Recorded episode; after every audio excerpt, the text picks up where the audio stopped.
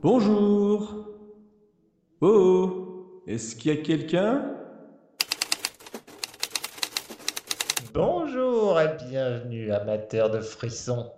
Vous cherchez un joli voyage dans l'horreur? Notre podcast est spécialisé dans les produits à forte secousse d'adrénaline. D'ailleurs, vous pouvez voir ici quelques illustrations d'Éric Bouvet. Ah, c'est pas mal du tout ça, dis donc. Mais par contre, vous n'avez pas autre chose à me proposer dans le côté un peu plus horreur? Installez-vous confortablement et écoutez ça.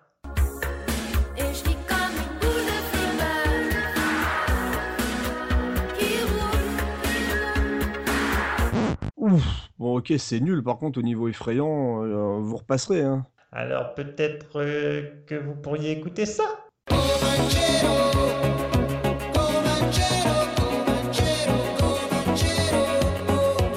Ah ouais, oula, oula. Ouais, par contre, là, ça commence à craindre un petit peu là. Mais attendez, j'ai encore plus horrible, plus épouvantable, plus terrifiant. Et je vous préviens, vous n'y survivrez pas.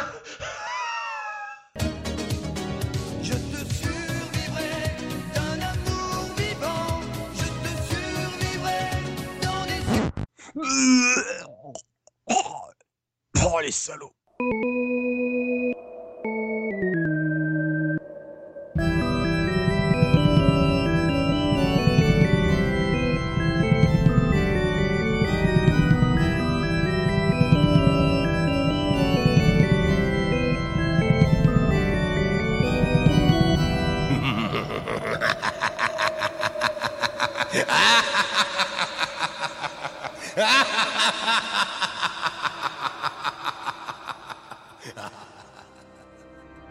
Bonsoir étrangers, bienvenue à It Is, le podcast. Je serai votre hôte ce soir dans ce numéro. Oh. Ah bon, euh, bon allez, j'arrête de prendre cette voix parce que c'est vraiment nul. Bienvenue à It Is, le podcast avec aujourd'hui Spades, Nicolas et un invité de marque. Et c'est Yetcha qui sera votre hôte pour ce numéro. Alors salut les gars, salut Spades, comment ça va? Très bien, et toi? Bah moi ça va bien. C'est la première fois que je fais le host, donc euh, on verra si ça se passe bien, mais il n'y a pas de raison. Salut Nico. Groovy Je l'ai bien fait, Et- c'est bon. Ouais, super. Et enfin, notre invité de marque sera ce soir, ou ce matin si vous l'écoutez le matin, Creepers. Salut Creepers, comment ça va? Bonjour tout le monde. Alors, je ne sais pas qui est Marc, mais je suis très content d'être là en tout cas. Ça va très bien, merci. Je commence avec des vannes pourries, hein, je mets l'ambiance hein, direct. Tu nous l'as déconcentré, me c'est demander, mort. mais qu'est-ce que c'est que ce Marc? Ok. C'est Marc et Sophie, voyons. Voilà, voilà. Donc ce soir, on va parler de plusieurs choses. Un, c'est un podcast spécial Halloween parce que, en effet, ce soir c'est Halloween et que ça va correspondre à la date de sortie d'une nouvelle série qui va concerner Evil Dead. Donc on va parler d'Evil Dead ce soir. Mais avant tout, on va revenir sur Creepers parce que je crois que tu as plusieurs choses à nous raconter, Creepers, parce que ton actualité est quand même très très fournie. Raconte-nous un petit peu euh, ce que tu as à nous proposer euh, depuis assez peu de temps. Ouais, bah en tout cas, déjà, merci beaucoup de m'avoir invité. Ça me fait vraiment plaisir d'être à Etis le podcast, parce que c'est, on va dire, une décennie qui est importante pour moi, déjà parce qu'il y a des très bons films, enfin, il y a plein de bonnes choses dans, les années 80. Et effectivement, je suis venu faire un petit peu ma, ma com, hein. je suis venu pour vendre mes produits, je suis là avec euh, pas mal de petites choses. Donc, j'ai j'ai relancé un site il y a peu de temps, donc, qui est euh, pcqdg.com, parce qu'on est des geeks.com, et donc il y a Ouais. pas mal de, de petits podcasts qui arrivent avec tout ça. Et notamment, justement, un podcast sur le cinéma d'horreur qui, normalement, alors je mets des méga guillemets parce que pour l'instant, à l'heure où j'enregistre aujourd'hui, c'est pas encore fait, mais il devrait y avoir un podcast sur le cinéma de genre qui devrait débarquer aux alentours du 31, du 31 octobre aussi. Ah, Donc, euh, qui va s'appeler Fausse Lâcher, et on devrait commencer avec un petit numéro sur Halloween, justement, sur le film de John Carpenter, le méga culte John Yeah. Carpenter.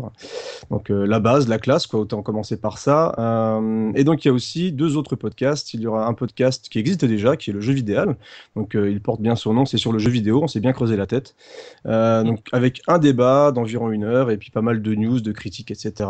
Et enfin, on termine avec un podcast musical, donc la Beatsbox. Dont il y a déjà deux numéros en ligne si vous voulez écouter ça. Et donc c'est, euh, on fait plusieurs thèmes, on se lâche un petit peu avec mon camarade Ron euh, et on parle donc de la musique de jeux vidéo par des thèmes assez précis ou alors on se lâche un petit peu puis on fait un petit peu tout, tout ce qu'on a envie de faire sur ce podcast-là. D'accord. Voilà, bah, en gros. Un menu, euh, un menu riche en tout cas. Euh, c'est dispo sur quel format ces trucs-là? Alors on est donc principalement en audio, hein, de toute façon c'est du podcast audio, donc Ouais. on retrouve ça sur iTunes, on trouve ça sur Univers Podcast, sur PodCloud, sur SoundCloud, enfin on essaie d'être le, le plus présent possible, histoire d'être écouté par le maximum de monde et que tout le monde s'amuse avec nous. Et sinon on peut aussi commenter bah, donc sur euh, pcqdg.com, voir un petit peu des articles, il y a aussi des articles, des critiques de films, des critiques de jeux, des petites news, des trucs sympas. Enfin là on se force pas, on fait des trucs de temps en temps, c'est pas le principal, c'est vraiment de surtout le, le support audio, parce que vous le verrez ce soir, j'aime beaucoup parler. D'accord, donc c'est à moi de te canaliser un petit peu. Voilà, je, je crois pense. que dans l'équipe de ce soir, euh, T'es il y a mort. aussi des champions de la Cosette.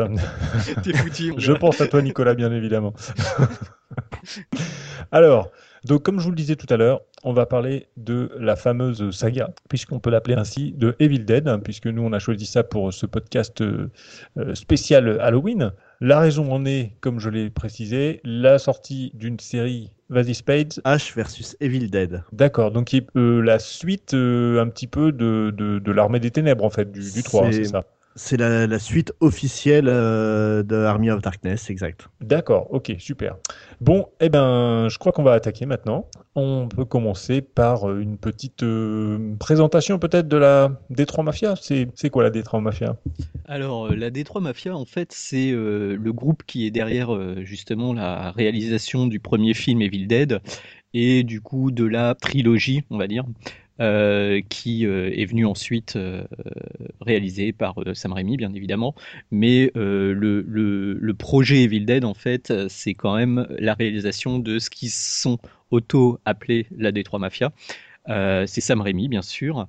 Euh, c'est évidemment Bruce Campbell, euh, son acteur plus ou moins fétiche, et aussi bah, tous les gens qui ont gravité autour, autour d'Evil Dead, donc les frangins de Sam Raimi, hein, euh, Ivan et le plus connu Ted Raimi, qui est un acteur qu'on va voir dans beaucoup de films de série B, le co-scénariste de Evil Dead, hein, Robert Tapper, et bien sûr tous les gens qui ont ensuite sont greffés sur, euh, sur, sur ce groupe euh, de, réalisateurs.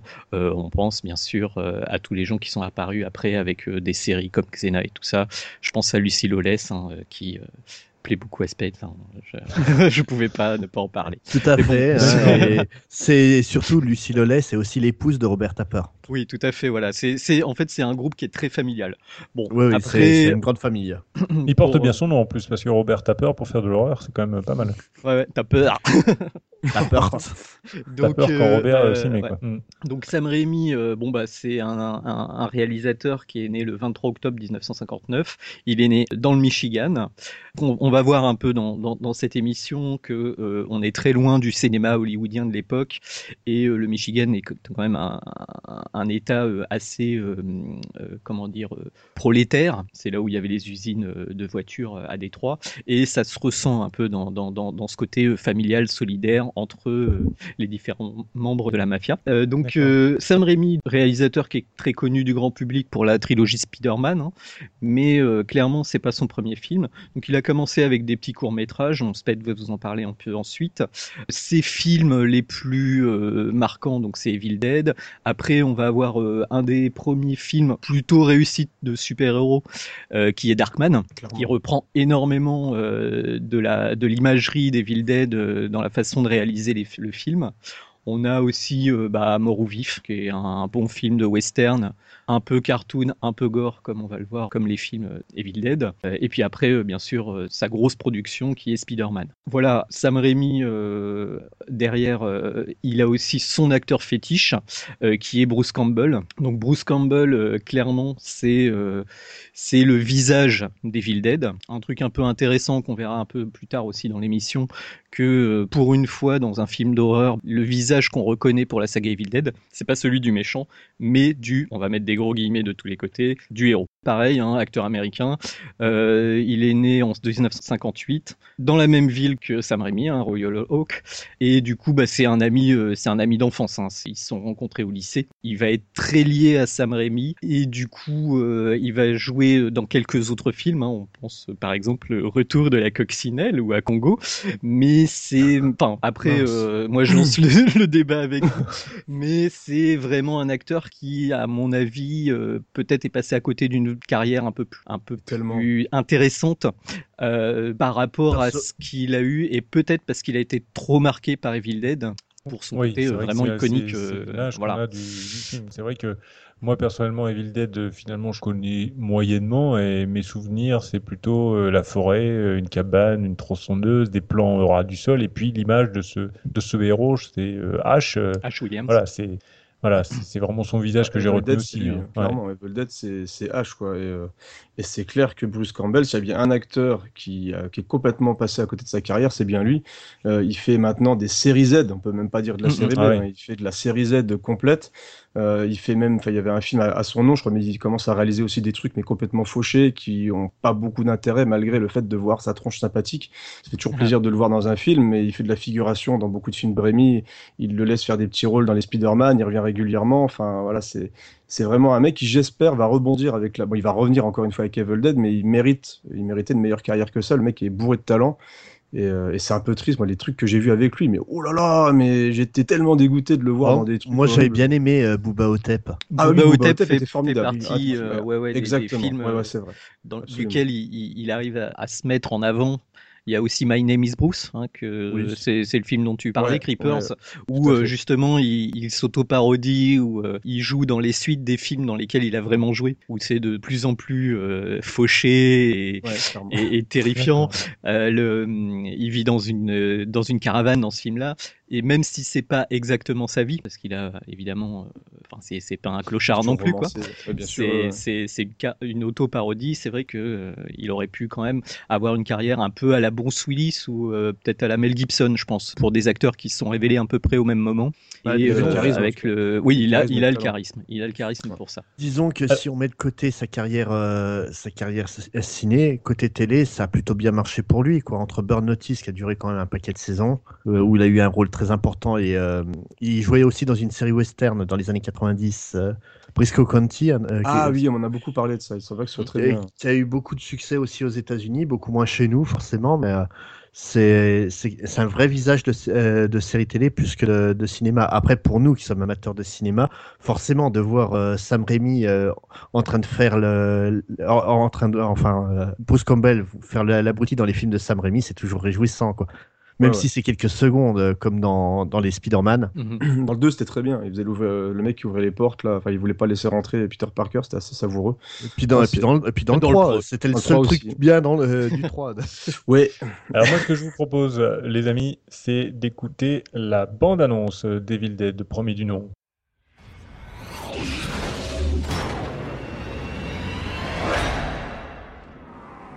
Le gars qui nous loue a dit qu'il datait pas d'hier. Parce que personne l'a encore vu, ta baraque, c'est ça? Hé, Scotty, t'as trouvé quelque chose?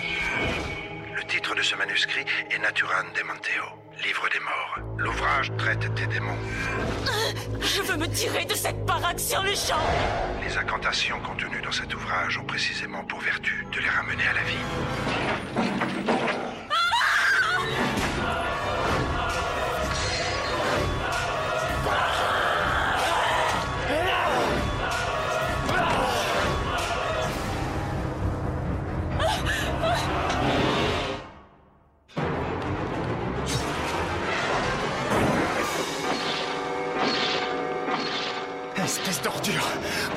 Est-ce que vous me torturez Pourquoi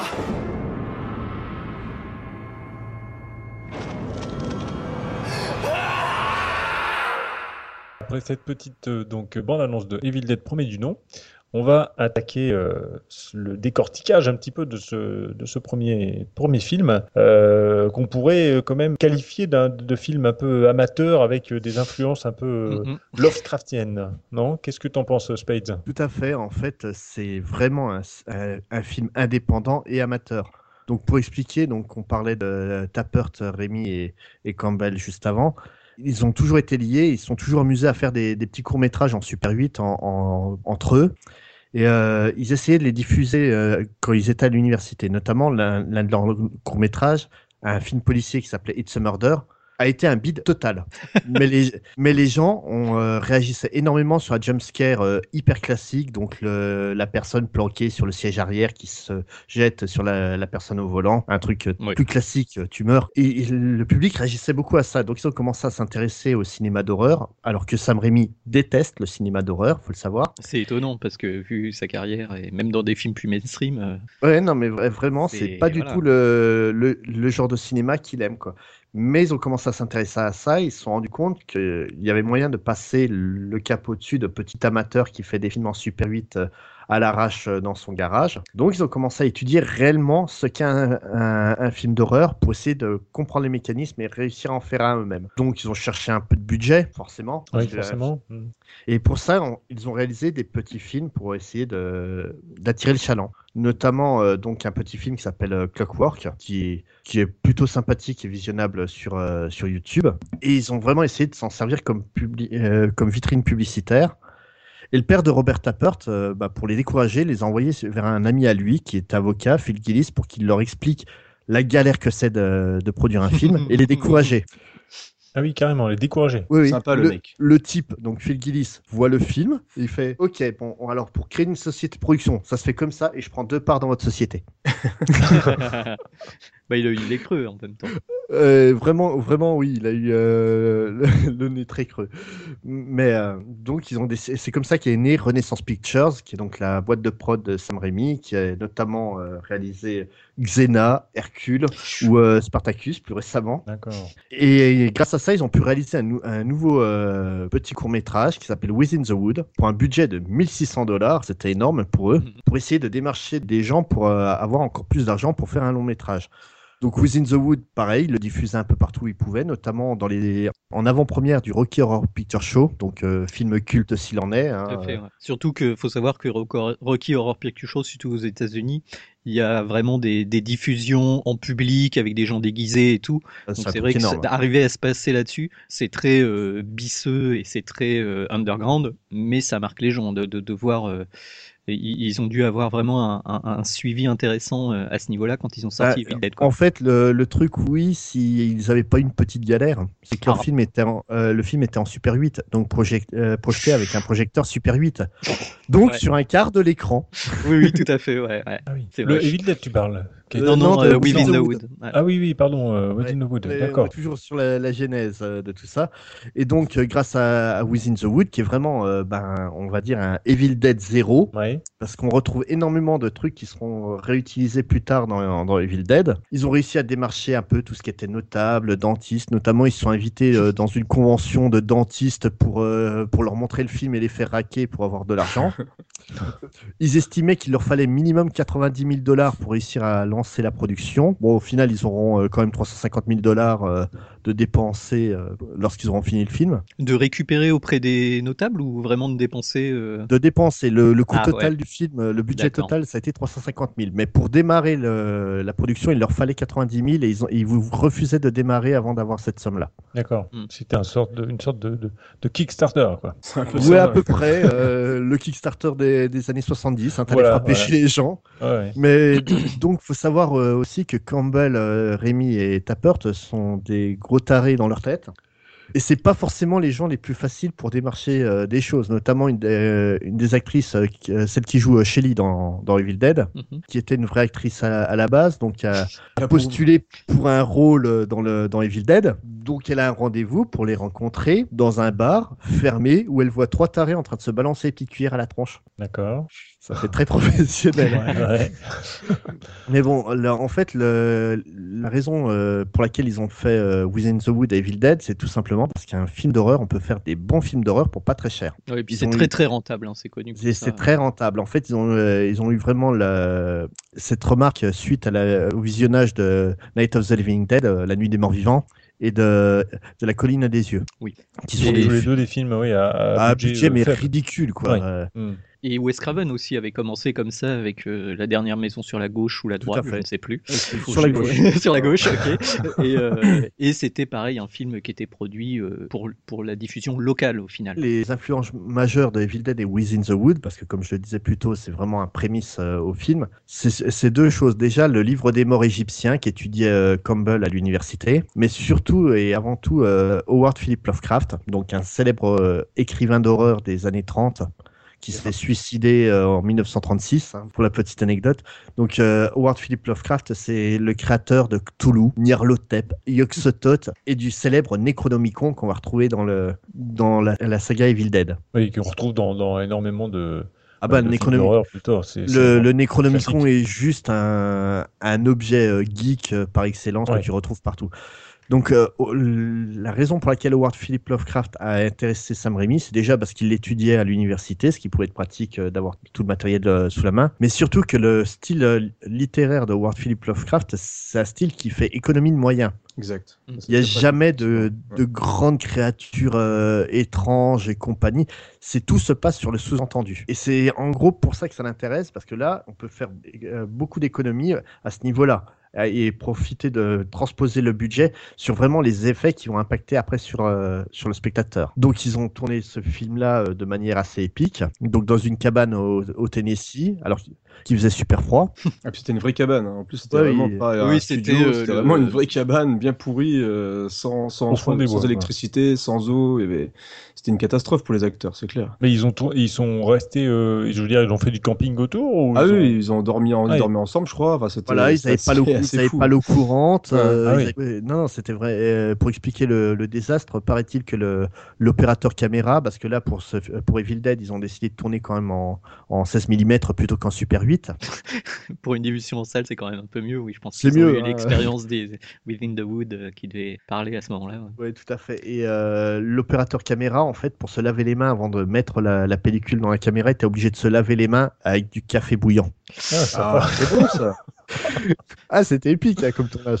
Ah, Ils auraient pu faire aussi un film d'horreur sur le tournage, quoi, en fait. Ah, mais non, mais de, de of toute ma- que le Un making of, ouais, De c'est toute manière, on, parle, génial. on a parlé très succinctement de la Detroit Mafia euh, juste avant, mais l'hist- l'histoire de autour de Evil Dead mérite un film. Cr- Concrètement, quoi, c'est tellement énorme ce qu'ils ont fait que ça mérite un film. Donc le film, euh, le problème, c'est qu'ils n'ont pas pu tout tourner euh, dans la fameuse cabane au Tennessee. Et Tout pourquoi ça simplement. Bah, déjà parce qu'en fait, euh, il n'y avait pas de cave dans la cabane. Donc, Ah, donc ils ont, ils ont scié euh, le plancher, creusé un trou dessous pour mettre quelqu'un euh, dessous pour faire les, les effets euh, avec les mains qui sortent, les- ouais. la, la trappe qui, qui claque.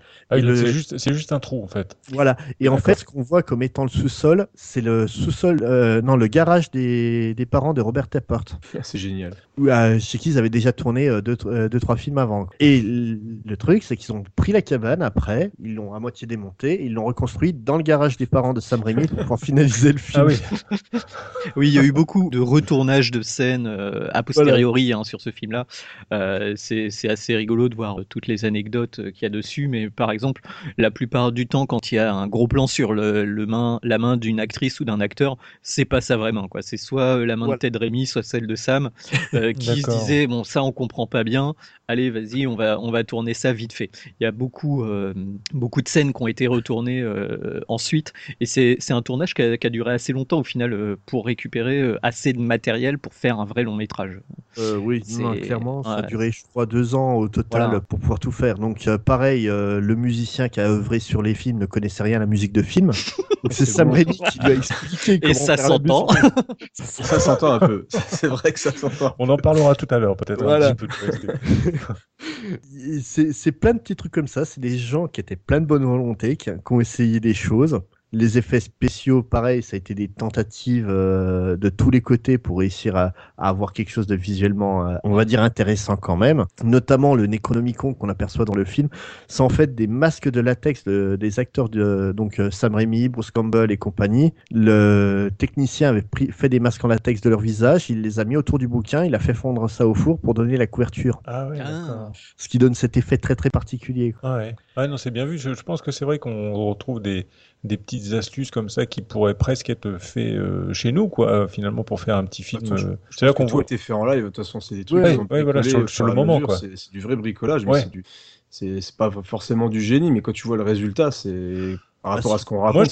moi, je trouve qu'il y a une forme de génie, justement, de- Ah, mais il y a d'inventivité. un quoi, grand génie. total. euh, ce- Après, pour, une pour audace, euh, pondérer un peu, euh, c'est quand même des effets spéciaux qui, sont, qui viennent du cinéma des années 50-60, où il y a quelques effets spéciaux qui sont carrément faits avec de la pâte à modeler, Ah oui, bah, euh, oui, voit à l'envers, c'est ce qui a le moins bien vieilli, de toute façon. C'est ce qui a le moins bien vieilli, mais c'est c'est c'est ce qui fait son charme aussi au film. C'est-à-dire que Ouais. on est sur de l'effet spécial. Voilà, t'ouvres un bouquin, euh, comment faire des effets spéciaux au cinéma. Et ben, il y a, il y a ces, ces, ces trucs-là pour euh, pour le cinéma Super 8.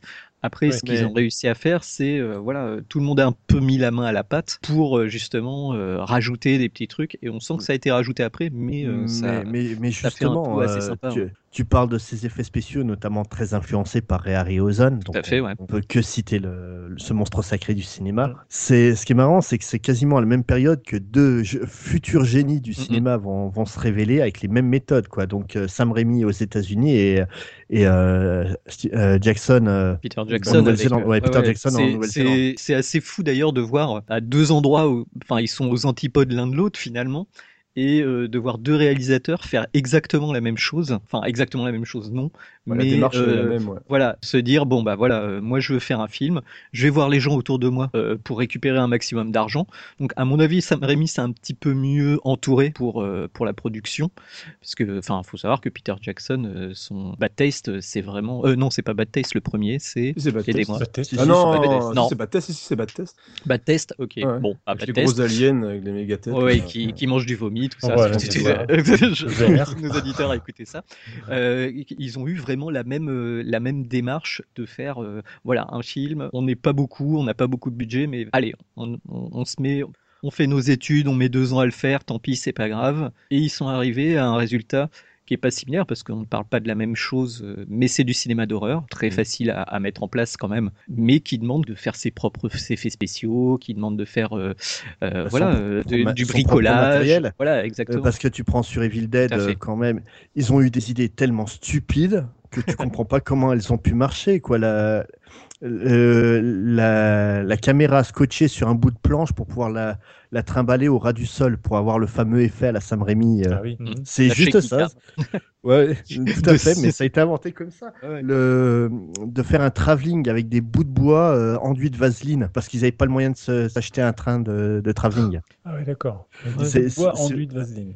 Ouais, c'est vraiment du MacGyver. De... Est-ce que c'est les mêmes bouts de bois qui ont servi au viol dans la forêt?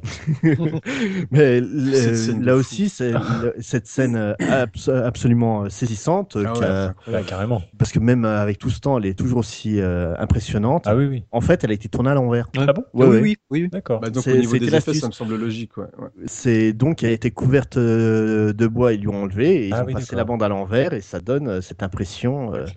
Ah oui, j'ai même Ah, pas fait attention, tu vois. Mais d'accord. non, mais c'est- Non, non, mais c'est c'est vraiment du bricolage. les- Ça a été les MacGyver du cinéma. Mhm. Franchement, visuellement, ça fonctionne. Il y a beaucoup d'erreurs de débutants dans le film, que ça Tout soit de la réalisation. Tu as, des plans qui sont absolument géniaux. Moi, je pense notamment à celui où ils arrivent à la, à la, à la cabane avec le- la balancelle qui tape, euh, qui tape Mm. contre la cabane. La scène est géniale et le, cadrage est absolument Ah oui. somptueux. Moi, je, moi, ce cadrage, moi, ça m'a tout de suite fait penser à, à du, à du Sergio Leone dans Il était une, euh, dans, euh, il était une Et- fois dans l'Ouest. Et plus que ça, on en parlera plus, tard- plus tard euh, des influences, mais tout simplement cette manie qu'a Sam Raimi dès Evil Dead de filmer euh, par les coins des pièces. Oui. En dessus. Je suis désolé, moi ça me rappelle Resident Evil, ça me Oui, rappelle bah, Dark. complètement. en, en grand angle et euh, voilà, euh, oui, en, en, en contre-plongée, en, en plongée, donc justement. Et, euh, et bon, ap- après là, on, on est en train de dire c'est super, c'est génial. Faut quand même voir qu'il y a quand même des grosses, grosses erreurs de débutants, principalement au niveau du son. Oui. La prise du son est dégueulasse.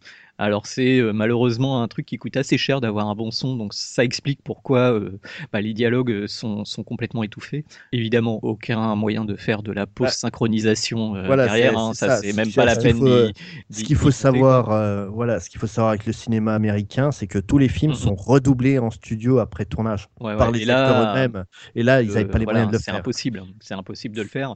Ce qui est assez bien d'ailleurs parce que la version française, ils ont gardé ce côté un peu roots, hein, ça a dû être Ah, doublé les dans. Une euh, dans, dans, dans, dans- Dans un garage. Salle de encore, bain, je pense, hein, euh, puisque- Je, je vais relancer le film pour, C'est- euh, pour c'est le insupportable. podcast. Ouais. C'est une catastrophe. J'ai Ouais. vite twitché, euh, twisté plutôt sur, sur la VO parce que la, la VF, elle est catastrophique. Donc, carrément. Alors justement, avec Puis, ces- puis même, puis même Oui, au niveau, Space, au pardon. niveau de, de l'écriture, il y a beaucoup d'erreurs euh, qui sont assez désastreuses. Par exemple, on parlait de la scène, euh, de la scène des arbres, mhm. mais cette jeune demoiselle qui se fait violer euh, par les arbres, c'est Linda, c'est ça? Ou Shelly? Oh là, euh, Ah, je ne sais plus là. Ouais, c'est l'une des deux. Donc celle qui se fait violer par les arbres. Est-ce que vous avez compris à un moment donné dans le film que c'était la sœur de Bruce Campbell? Enfin de Ash? Alors c'est. Euh, donc la mise en place, la mise en place des persos est pas forcément. Non, Non, elle est pas bonne. Elle est vraiment pas bonne. Ouais, non, c'est ils arrivent un peu comme Elle ça est, à elle est dans les dialogues, mais euh, Ouais.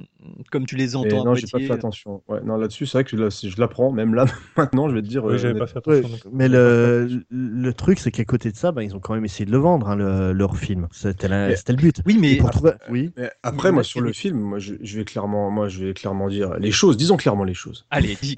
On t'écoute. Euh, pour moi, d'un c'est un- C'est un, c'est un film qui a mis un coup de pied au cul à- au cinéma d'horreur et euh, sur justement le rien que le fait d'avoir mis la caméra au centre de l'action et où généralement on a plus l'habitude de, de voir une mise en scène très classique dans le cinéma d'horreur.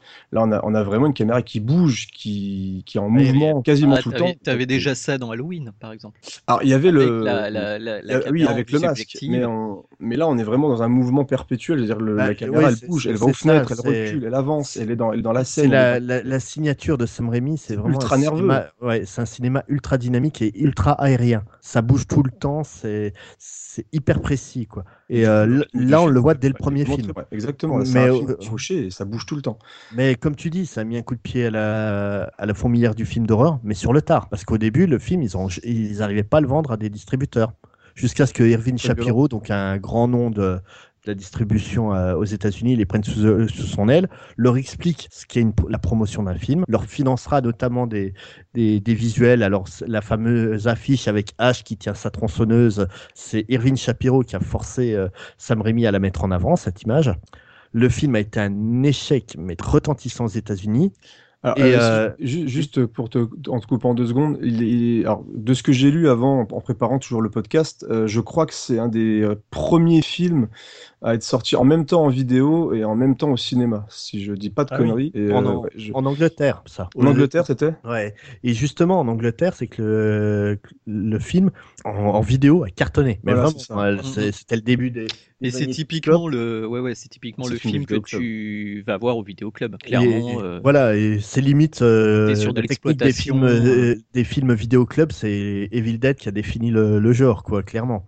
mm, mm. Mais en fait, c'est en Angleterre que les gens, ont- il y a un statut culte qui s'est créé autour, euh, autour du film. Le marché de Cannes, euh, le marché du film à Cannes a bien aidé aussi à ce sens-là. Et en Europe, le film est vraiment devenu un, un objet de culte. Et, D'accord, alors. Et, en, euh, cal- et en- un jour, Stephen King euh, a déclaré donc tout simplement que c'était le film le plus furieusement original de 82. Et c'est là que les Américains se sont ah oui, mince, il y a un film Mis américain. la, main, la, on- la main dessous. on l'a raté. Voilà. Et c'est là que le film a commencé à, à marcher aux Un États-Unis. vrai succès, d'accord. Donc alors, finalement, euh, je crois qu'on est un petit peu tous d'accord euh, sur la, la critique de ce premier euh, volet, puisque euh, on lui attribue quand même un, un statut euh, culte qui me semble vraiment évident, notamment avec cette, ces, ces, ces mouvements de caméra, hein, euh, euh, l'histoire de la cabane dans la forêt, etc. et finalement, euh, par rapport à ce que vous m'avez dit euh, en préparant le podcast, vous m'avez dit globalement, et on était tous d'accord aussi, que le film se suffit à lui-même. Ah oui, tout à fait. Clairement, mais ouais. néanmoins, il est tellement bon que la possibilité d'avoir une suite, euh, ben, c'est plutôt tentant, quoi. Donc, euh, c'est vrai qu'on a, on a quand même à la fois le film se suffit à lui-même et en même temps, on a envie d'une suite et d'en avoir encore pour, euh, pour notre argent finalement. Mm. Donc, euh, c'est un peu, un peu les deux, et on verra par la suite justement que bah, ils ont, ils ont poursuivi le- l'expérience, quoi. Alors, c'est un film d'horreur novateur, en dépit de son faible budget quand même. Euh, Il y avait des idées qui étaient vraiment bien là, et puis la manière surtout de le traiter, qui ont vraiment été, euh, qui ont vraiment été euh, exceptionnelles finalement, et que et Rémi a livré vraiment un film très très différent et, et assez unique pour l'époque. Quoi. Il a vraiment révolutionné le, le, genre par rapport à ce que vous m'avez dit. En fait, je vais, faire avec un- je vais faire une analogie avec un truc très actuel. Oui. Evil Dead, c'est ce qu'est No Life aujourd'hui. C'est un truc sorti. C'est pas très beau, c'est pas très bon, mais c'est excellent et c'est unique. Ouais. Voilà, c'est tout simplement unique, ça. ouais, voilà, c'est ça. Je pense que c'est vraiment ce caractère euh, unique qui est, à retenir quand même. Et même si ça a beaucoup vieilli, si c'est vrai que les doublages français sont, vraiment mauvais, quoi, faut reconnaître. Euh, les astuces de, de, de trucage d'effets spéciaux sont faits avec trois bouts de ficelle, de la pâte à modeler, comme euh, vous disiez tout à l'heure, euh, euh, de la peinture rouge ou des choses comme ça. C'est, c'est vrai que ça, même s'il y a un aspect vieillot, ça, ça fonctionne, quoi. Ça Bah, fonctionne après, très honnêtement, euh, sans spoiler la suite, heureusement quand même qu'il y a eu un Evil Dead 2 pour vraiment lancer la série. Pour moi, en tout cas, Oui. pour mon avis personnel, c'est que si on était resté sur seulement Evil Dead 1, je pense que la série aurait fini par disparaître. Peut-être. Ouais, mais je Contrairement pense, à des. je pense pas à- que, je pense pas que Sam Raimi avait l'intention d'en faire une série quoi. Hmm, Comme comme je disais Non, je plus pense tôt, il est il Bah, est la- pas la- la- le cinéma d'horreur. Sans spoiler, la fin, euh, tout le monde est mort, hein, clairement, euh, voilà. Et, euh, Oui, oui, je suis d'accord avec toi. et du spoiler. coup, effectivement, oui, si, ça spoil un peu, mais bon, on s'en doute un peu. Bon, il y a prescription. Mais il y a un 2, c'est donc bon. euh, bon, quoi, comment, qu'est-ce qui se passe? Euh, Voilà, bah, après, après, moi, très honnêtement, pour quelqu'un qui veut découvrir la série, j'avance un peu sur la suite, mais euh, si vous voulez vraiment découvrir en 2015 ce que c'est Evil Dead, on peut directement commencer par Evil Dead 2. Mais Nicolas, je, je suis tout à fait d'accord avec toi. Et on va partir du tout, tout de suite sur Evil Dead 2. On écoute la bande-annonce.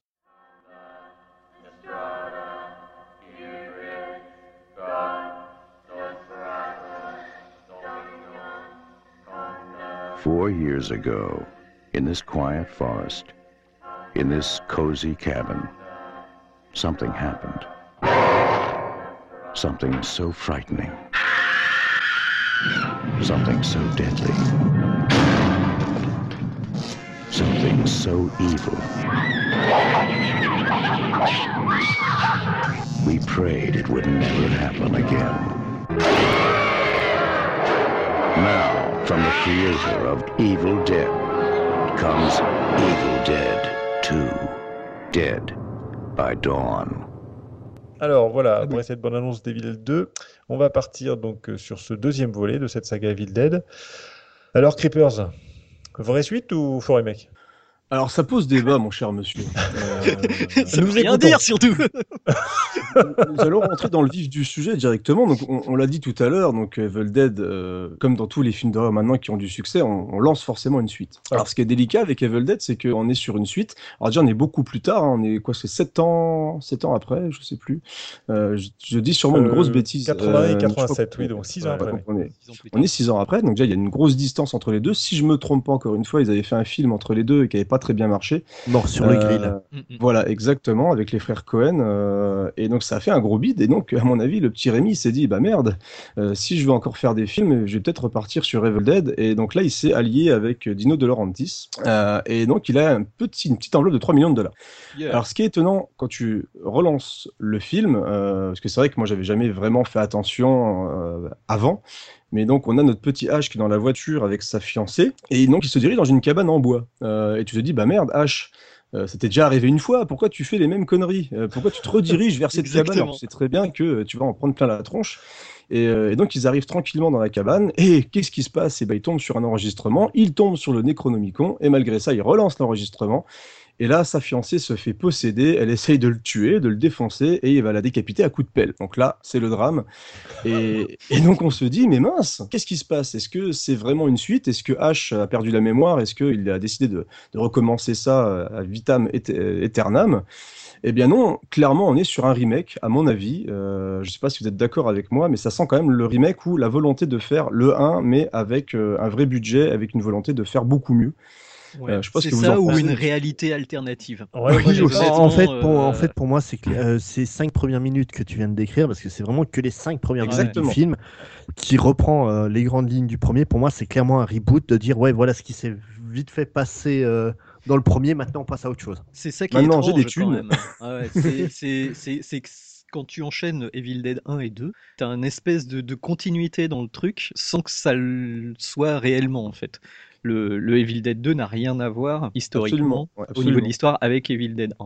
En La sachant que copine n'est pas la même, euh, euh. la copine a- est différente, euh, en fait, la mise en place est différente. mais c'est une autre actrice. mais t'es avec, euh, par contre, Ash Williams reste Voilà, reste le Ash héros du, du, Voilà. du, du film. Quoi. Et donc, ce qui est, ce qui est assez fou, c'est qu'ils ont épuré un petit peu ce qu'entourait le personnage au début, parce que, comme je l'ai dit, ils sont tous les deux uniquement. Et donc, en cinq minutes, Sam Raimi pose son film. Euh, on, a, on a vraiment quelques scènes, tac, tac, tac, tac. Et là, là, on enchaîne directement le film et pendant 1h20, Ash va s'en prendre plein la tronche. Euh, c'est un truc de fou. Ah bah Donc, ça en a- fait c'est le c'était la, la raison euh, pourquoi Ash est le héros d'un d'un film d'horreur alors qu'habituellement c'est plus souvent euh, le, une, une jeune femme en détresse, par exemple Halloween, qui est l'exemple le plus frappant. slashers, ouais. Ouais. C'est que tout simplement, l'idée qu'ils ont eue, c'est de se dire, bah ouais, mais si on met un mec à la place d'une femme, on peut lui en mettre plein la tronche, mais dix fois plus que tout ce qu'on peut faire à, à- à une femme. Et il se fait Et tabasser par tout oui. le monde, par les Et meubles, par lui. par, lui-même, se fait et- tabasser par les, les femmes, les gens qui croisent, enfin, tout le monde lui, lui tape sur la tête, enfin, le pauvre il s'en prend plein la tronche tout le long du film. Et ça, c'est vrai que c'est une bonne remarque de Spades, le fait qu'ils aient mis un homme à la place d'une femme et du coup, on peut plus lui taper dessus. Ouais. Bah, Et il est Et- et iconisé. Ça passe mieux, quoi. à la base, mort. je, je suis même pas sûr que ça soit, que ça soit volontaire. Ouais. Euh, Ouais, je pense pas que ce soit volontaire, c'est juste que Sam Raimi aimait Ashley. bien faire du mal à Ash. Quoi. Non, et puis tout simplement, Ah, oui. de Ashley, qui est quand même très équivoque, Mm, mm. c'est, à mon avis, le personnage était un personnage féminin, et puis euh, Bruce Campbell a dû dire non, mais je veux jouer euh, elle. Je veux faire elle, c'est un meilleur rôle que moi. J'ai pas envie de mourir. Puis ce qui explique aussi le personnage très, très fleur bleue qu'il est dans le premier film. C'est vrai qu'il est très fleur bleue, c'est vrai, la Ouais. demande en mariage, tout ça. Et Bah, donc, c'est une est- victime. Et, et du coup, alors Creepers, alors qu'est-ce que. Alors du coup, bah, tout, tout s'enchaîne et on, on Ouais. est, on découvre au fur et à mesure du film que, on, alors déjà, on a des gags qui s'installent. Alors c'est assez surprenant. La première fois que j'ai découvert le film, euh, j'avais vu déjà le 1 avant, euh, donc en VHS, hein, je l'avais loué à l'époque. Et quand tu découvres le 1, tu sens qu'il y a quand même quelque chose qui se passe dans le film. Euh, on a donc le tout début quand sa fiancée se fait posséder, elle a une voix un peu comme ça, elle se balade en stop motion, qui est une scène magnifique qui vieillit très très bien d'ailleurs. Oui. Euh, La scène elle de se la balade, danse. elle fait des, ouais, elle fait des petits sauts de cabri, elle danse. Enfin, c'est des trucs qui sont super fun. Et, euh, et donc il y a, un ton qui commence à changer et au fur et à mesure du film, ça s'installe de plus en plus. Donc on a le moment où il est possédé, est possédée, possédée, ils sont en train de se battre tous les deux. Et t'as un moment il finit par couper sa main, la main, elle commence à lui parler, elle est un petit peu tout, il se prend des geysers de sang énormes dans la tronche.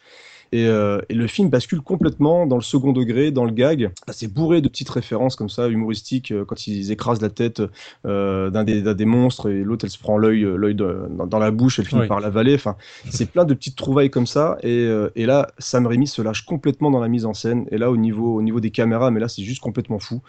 Et euh, elle va partout, la caméra. Elle se balade dans la maison, elle défonce les portes, elle rentre, elle recule, elle revient. Enfin, c'est euh, assez impressionnant. Donc, on est vraiment sur Evil Dead 2.0. euh, et ça a dû perturber, je pense, des gens qui s'étaient retrouvés devant un 2. Ils se disent, mais tiens, je comprends rien du tout à qui sont les personnages. Parce que franchement, les cinq premières minutes, tu sais pas vraiment qui est qui, ni pourquoi, ni ce qui se passe, mais on va à l'essentiel. Ouais, mais d- d'une, euh, en fait, l'histoire elle est mieux expliquée dans le 2 que dans le premier. Ah bah les plus Là, on Bah, te met en place réellement une, une mythologie complètement. Parce qu'il y a la petite voix off, euh, on a la voix off du docteur qui installe un petit peu euh, aussi un petit peu mieux le Necronomicon, les monstres. Enfin, c'est mieux expliqué effectivement que dans le premier. Et, euh, et ce que j'ai remarqué, oui, vas-y. Par contre, on continue de garder des, des idées euh, très MacGyveresques pour la réalisation, notamment la, la fameuse scène où le- la caméra passe à travers un pare-brise. Ah oui, c'est génial cette scène. Ouais, ouais. Tu, sais, tu sais comment ils ont fait ça? Non. Ils ont inventé un nouveau système qu'ils appellent la ramcam. Oui. Donc la ramcam, c'est une caméra accrochée à un bélier. Et tu défonces Pète une vitre. Un bélier, un bélier, un vrai bélier. C'est c'est pas, génial. pas l'animal. euh, Ah bon ouais. Moi, je croyais que c'était accroché à un vrai bélier. Ils ont balancé un bélier, l'animal dans le pare-brise. Je me dis, quitte à, quitte à faire des inventions, autant Ils ont être vraiment créatif. C'est c'est vraiment ça. Si on garde euh, les idées novatrices euh, euh, très spécifiques à l'entourage de Sam En Raimi. fait, le- l'effet spécial, c'est qu'il n'y en a pas. C'est-à-dire Voilà. qu'ils arrivent et ils pètent une vitre. quoi. Voilà. Ouais, C'est- tout simplement. juste, euh, Mais, euh, beaucoup d'i- d'idées visuelles sont juste bah, des, des bonnes idées très simples. La scène où euh, Ash devient fou et son reflet sort du miroir pour le Ah prendre. oui, euh, c'est absolument dément. C'est tout simple comme c'est fait, mais c'est absolument dément. Quoi. Visuellement, euh, là, en voyant les films pour le, podcast, je suis resté soufflé par cette scène-là encore une fois. Ah, mais il y a des trouvailles, quasiment chaque plante a des trouvailles. Quoi. Ça, moi, il y a toujours la scène où tu as les, les meubles qui prennent vie, qui me fait toujours mourir de rire. Mm. euh, tu, vois le, tu vois la tête de cerf qui est accrochée au mur, qui commence à se fendre la gueule, la lampe un peu, euh, qui commence à rigoler dans tous les sens. Après, tu as H qui se réveille, qui est complètement accroché au siège, qui peut plus bouger. Donc, on est, le mec livre une, en plus une, une performance complètement folle dans celui-ci. Enfin, il, Ah, il est à la, 100% dedans. Quoi. Que la scène de la main. Ah oui, la scène de la main, elle est formidable. Qui, Ah, qui, c'est- pour et- et moi est le, truc culte euh, du, du film, quoi, com- euh, complètement. quoi. C'est main. tellement dément, la petite voix fluette qu'ils ont mis à la main qui me fait hurler de rire à chaque fois. Parce qu'il est vraiment en plus tout seul euh, une bonne partie du film. hein. Le, le gars à se battre tout seul, à essayer d'affronter un peu tout ce qui se passe dans, dans la maison. Et pareil au niveau des, au niveau des trucages, il y a aussi donc, tout ce qui est maquillage. Euh, alors j'avais plus le nom parce qu'il y a aussi une grande originalité dans la saga euh, Evil Dead, c'est qu'on n'est pas dans des zombies, on n'est pas dans des fantômes, on est un peu dans des mélanges d'un peu tout Les ça. C'est des, c'est voilà, des possédés, hein, c'est des, des, des gens qui se transforment en démons. Et je trouve que le rendu. Oui, mais, ouais, mais là, dans, dans, Evil, euh, dans Evil Dead en français, ils n'ont pas mis de nom particulier. Mais, mais il a réellement créé toute une mythologie avec les Deadites, qui sont pas des zombies, mais pas loin, mais qui sont très particuliers. quoi. peut flotter, bah là il flotte dans les airs dans celui-ci. D'ailleurs j'ai vu que une petite erreur, on voit un, crochet dans le dos d'un des gars. Oh, bah, on euh, voit du fil hein, aussi. euh, on voit du fil accroché, euh, euh, du à câble vous voyez Spider-Man qui allait visible. arriver, il y avait du Voilà. câble euh, pour, pour Exactement. s'accrocher. Moi personnellement, il y a vraiment une scène que j'adore dans, dans ce film et qui est, qui est vraiment visuellement étonnante, c'est celle où euh, Ash va voler à travers les arbres. Ah oui. En sachant que ça c'est un truc de dingue, ils l'ont vraiment accroché à Oui. une voiture, vraiment accroché. au bras, avec un bras qui le fait tourner sur lui-même. Et des, donc c'est, c'est une, une- ça a été passé en accéléré, mais il y a quand même des gens qui sont sur le bord de la route et qui tapent avec des faux ranches pendant qu'ils Ah oui. roulent. Enfin, faut, faut voir que Bruce Campbell est quand même, euh, euh, on va le voir à la- au, au fur et à mesure de la saga, est très bonne poire quoi. C'est-à-dire que euh. Sam Raimi lui a dit bon bah je vais t'accrocher à une voiture, on va mettre des coups de branche, et le gars fait allez c'est parti, on y va. Et, Ouais, euh, mais d'un côté, euh, même limite, Bruce Campbell est capable d'avoir l'idée tout seul. Bah, Peut-être, ouais, ça, je, je quoi. sais pas d'où vient l'idée exactement, mais euh, c'est vrai que faut, faut, faut, enfin, ce ce genre de scène dans un film classique, ça aurait été fait devant un fond bleu, machin et tout. Ah bah oui, Là, oui, ils l'ont vraiment- une, avec une doublure, là, moi, ce que j'apprécie Ah oui, c'est que oui, ça on soit son le visage, vrai euh, le acteur qui fasse ça. euh, voilà, il n'y a pas de, pas de chichi, quoi. Exactement, pas encore non ouais. starifié, c'est vraiment le film qui l'a starifié aussi. euh, et euh, et d'ailleurs, c'est le film, comme, euh, comme on l'a dit tout à l'heure, c'est le film culte vraiment de la saga qui a révélé complètement Evil Dead. Et, euh, mais c'est aussi, alors il y a aussi une, euh, une baisse entre guillemets de la violence, je trouve, même si le film est très violent. Attention, je ne dis pas qu'il est moins violent. Mais je trouve que euh, il y, a- il y a beaucoup de personnes qui disent que le premier film est drôle, et j'ai du mal à le trouver Ouais, drôle, moi, non. le premier Ah, film. ah ouais, non, Alors, soit ils font l'amalgame, je trouve que le, hein. le côté drôle arrive dans le 2, pour moi. Exactement. Ouais. Ouais. Et il y en a beaucoup qui font l'amalgame et le 2, donc on a aussi le sang qui est, qui est un petit peu plus coloré. On a du sang vert, Ah, on a et du sang a, un il y en peu a plus vermillon. il y a beaucoup dans plus de là, justement. Et on est plus dans, du coup dans le côté comique et, Ouais. et du coup de la violence entre guillemets passe beaucoup mieux. On n'a pas de, de, de, de stylo qui est dans le pied, qui tourne, on n'a pas de, de Mm. chair purulente, toutes choses comme ça. Mais on est plus quand même dans le, dans le, dans le gore. Alors, le gore rigolo avec des gros guillemets quand même. Mais en ça, plus c'était aussi ouais, une volonté euh, justement euh, pour ne pas être euh, classé. euh, Alors euh, le, le classement, il a 18. été R aux, Mm. aux États-Unis, c'est-à-dire 18+. Euh, mais à la base, il aurait dû être X, c'est-à-dire Ah seulement dans des salles spécifiques qui passent euh, sinon de la pornographie et du coup ils ont voulu éviter justement euh, ce, ce classement X qui aurait été une vraie catastrophe Ah bah production ça, ouais, pour le vendre, euh, c'est même pas la peine. Et je pense qu'ils ont quand même eu l'expérience d'Evil Dead 1, qui est un film un qui a été diffusé, qui a été mal diffusé justement pour ce, pour ce classement. Et du coup, ils ont rajouté du sang vert pour les monstres, du sang noir. Ça reste un film qui est euh, euh, violent. hein, euh, Ah oui, rassure-toi, on toi va qui, pas- écoute, ouais, ouais. qui écoute l'émission, Et il y a du sang.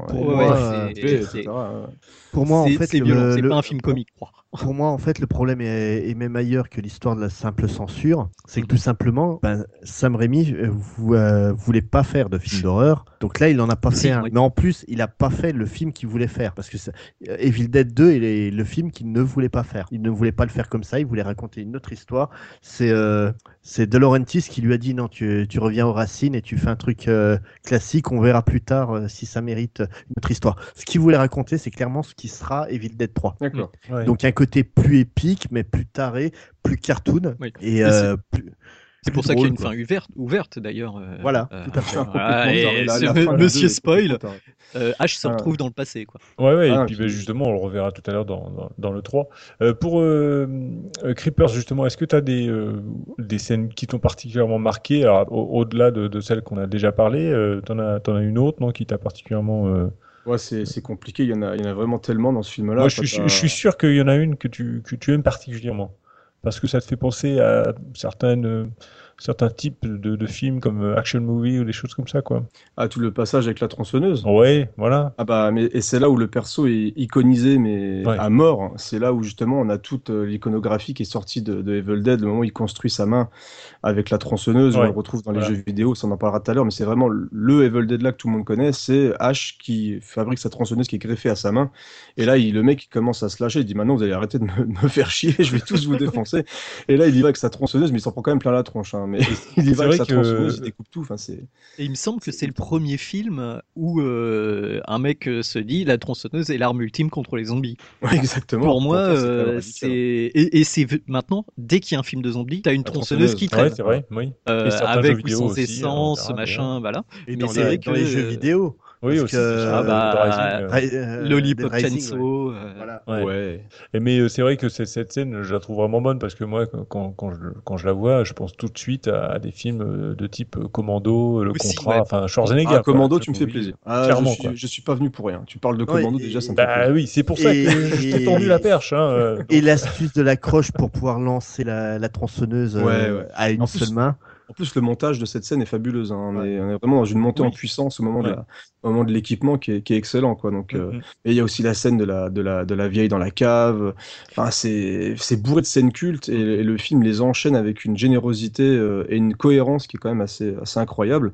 Donc, on est vraiment, pour moi, c'est le Evil Dead parfait. C'est euh, un des meilleurs films de Sam Raimi. En plus, en termes de montage, de réalisation, c'est un très grand film. La musique marque moins, effectivement. Encore une fois, c'est le même, euh, le même compositeur. Euh, et un petit détail aussi sympa, au niveau de l'équipe technique, donc ils ont rejoint la famille, la famille Rémy. On a Greg Nicotero, c'était son troisième film, il avait travaillé sur, sur le Jour des Morts Vivants. Et Ah. c'est un mec qui est très connu parce que maintenant il bosse beaucoup sur The Walking Dead, mais il a fait, il a un CV qui est juste hallucinant le mec, et donc c'est lui qui a bossé sur les excellents, les excellents effets spéciaux du film. D'accord. Voilà. Mais le- Donc, Et la petite vieille euh, dans, dans la cave, c'était de Rémi, hein, donc le frère de Sam. Rémi. ah oui, d'accord. euh, maquillé et ce type a, a- a un chic pour se maquiller pour faire des personnages complètement en dehors de ce qu'il est réellement qui est assez exceptionnel euh. Ah oui, carrément. ah, on dirait un pas. Harkonnen euh, un peu ouais pour les amateurs de Dune. Donc finalement, pour ce Evil 2, euh, vous êtes aussi tous d'accord, c'est quand même un, un prolongement du premier, un film un peu, un premier aussi un peu magnifié finalement à, à travers les effets spéciaux, euh, et Tout, puis euh, ouais. qui, qui, de, qui est de culte aussi quoi finalement, et, et pour le coup qui appelle une suite euh, vraiment sans équivoque là pour le. Ah oui. Ah bah là, la y a pas de fin euh, appelle La fin, clairement obligé, un t'es 3 quoi. obligé. Donc, quoi. euh, Tu voilà. peux pas C'est nous laisser sur le, la fin qu'il y a là. Bah oui, c'est pas possible. On est, on est obligé d'attendre une suite. Et puis euh, là, euh, on, on- on atteint euh, aussi en, en mettant un peu d'humour, on atteint sur une sorte de, de, de comédie horrifique, quoi, un peu plus horreur que comédie, mais bon, euh, avec un H qui s'impose euh, en héros euh, humain, avec euh, Non, héros tout court. Héros tout court, d'ailleurs. Sam, euh, Sam Raimi est un fan de est, est un fan de comics. D'ailleurs, c'est pour ça qu'il a réalisé euh, Dark, euh, Darkman parce que Oui. on lui a refusé la réalisation de Batman pour pré- ils ont préféré euh, Tim Burton. Et il a réalisé Darkman à cause de ça, parce qu'il n'a pas pu réaliser son Batman à lui. Et C'est Darkman un vrai- est mieux que le premier Batman. Ouais. Et, euh, Oh, oh, le- oh, et truc, c'est que là, dans ce film-là, Ash, dans le premier, était ouvertement une victime des événements. Là, Ash devient vraiment un super-héros. que- Comme on disait avec Oui. la scène de la, Oui. la tronçonneuse, euh, c'est iconique. quoi. Ah bah oui, oui, complètement. Non, non, et puis là, bon, c'est vrai qu'on a eu quand même les effets spéciaux qui ont bien, qui ont bondi en avant par rapport aux techniques. Ah bah, y, y il y a de l'argent, ça se voit. Ah Ouais, oui, ouais, oui, il y a de la on- thune, on là. voit. La tronche de H transformée est juste il est mythique. Enfin, je trouve Oui. le maquillage maqui- magnifique. C'est une grande réussite. C'est- Non, vrai, Le- le- les quantités de sang sont vraiment importantes et je trouve qu'il il le rend beaucoup mieux que dans le premier aussi. On sent que les textures sont, Ah sont bah, plus proches de la réalité. euh, donc euh, il y a eu. euh, Ah, puis c'est fait en studio aussi, ça je l'ai pas dit. C'est- pas fait en studio. Ça a Ouais. été tourné dans une salle de sport universitaire. Ouais, et ah du coup, euh, c'est- enfin dans un gymnase, quoi, comme on s'imagine bien, une salle de, de basketball. Et apparemment, le truc qui a vraiment posé problème euh, à, à la fin, c'est que bah, du coup, c'est du, c'est du sirop, hein, euh, le sang. Pour faire du sang comme ça, très liquide, très rouge, ils utilisent du sucre coloré. Et du coup, bah, ce qui a été très compliqué, c'est que le parquet collait à la fin. Ah oui. Et du coup, ils ont dû euh, vraiment passer du temps à nettoyer euh, euh, à rendre euh, l'établissement comme dans l'état où lequel il l'avait trouvé. J'imagine les basketteurs, ils arrivaient euh, plus à dunker. Voilà, quoi. voilà, exactement. Ils restaient collés sur le truc. faisaient de la balle aux prisonniers, C'était- terrifiant. D'accord, donc en fait, en résumé, une, vraiment une grosse évolution positive finalement sur ce, sur ce deuxième volet de la saga euh, Evil Dead. Chef-d'œuvre, monsieur. Chef-d'œuvre, Claire- chef-d'œuvre, nous dit Creepers. euh, voilà, pour, pour les auditeurs euh, qui vont découvrir euh, la série en 2015, je dis euh, commencez par Evil Dead 2, ça raconte vaguement la même histoire que dans le 1, mais on est sur un vrai film euh, avec, euh, avec un son correct, avec euh, un éclairage correct. J'ai oublié de le dire ça sur le premier, mais l'éclairage dans Evil Dead 1, c'est une Ah ouais. Il y a des doubles ombres tout le temps, c'est insupportable. Dès que tu le vois, c'est fini. Evil Dead 2 est beaucoup, beaucoup mieux construit, les acteurs sont meilleurs. Voilà, Bon. commencez par Evil Eh ben, moi, je vous propose une chose, c'est que maintenant qu'on a fait le tour du 2, on va attaquer le 3 pour voir ce qu'il en est et avoir un petit peu vos avis respectifs.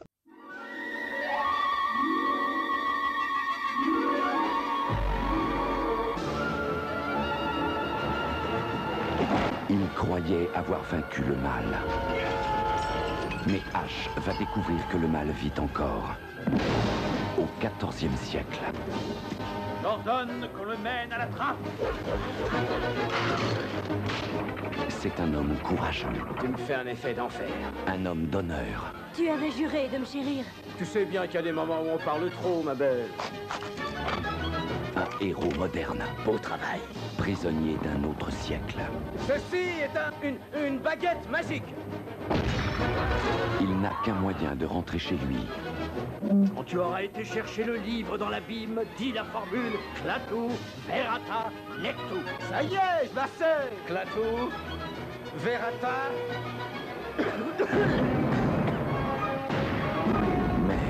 N'était pas la bonne formule. En toussant, tu as réveillé l'armée des morts. il va devoir affronter l'inimaginable.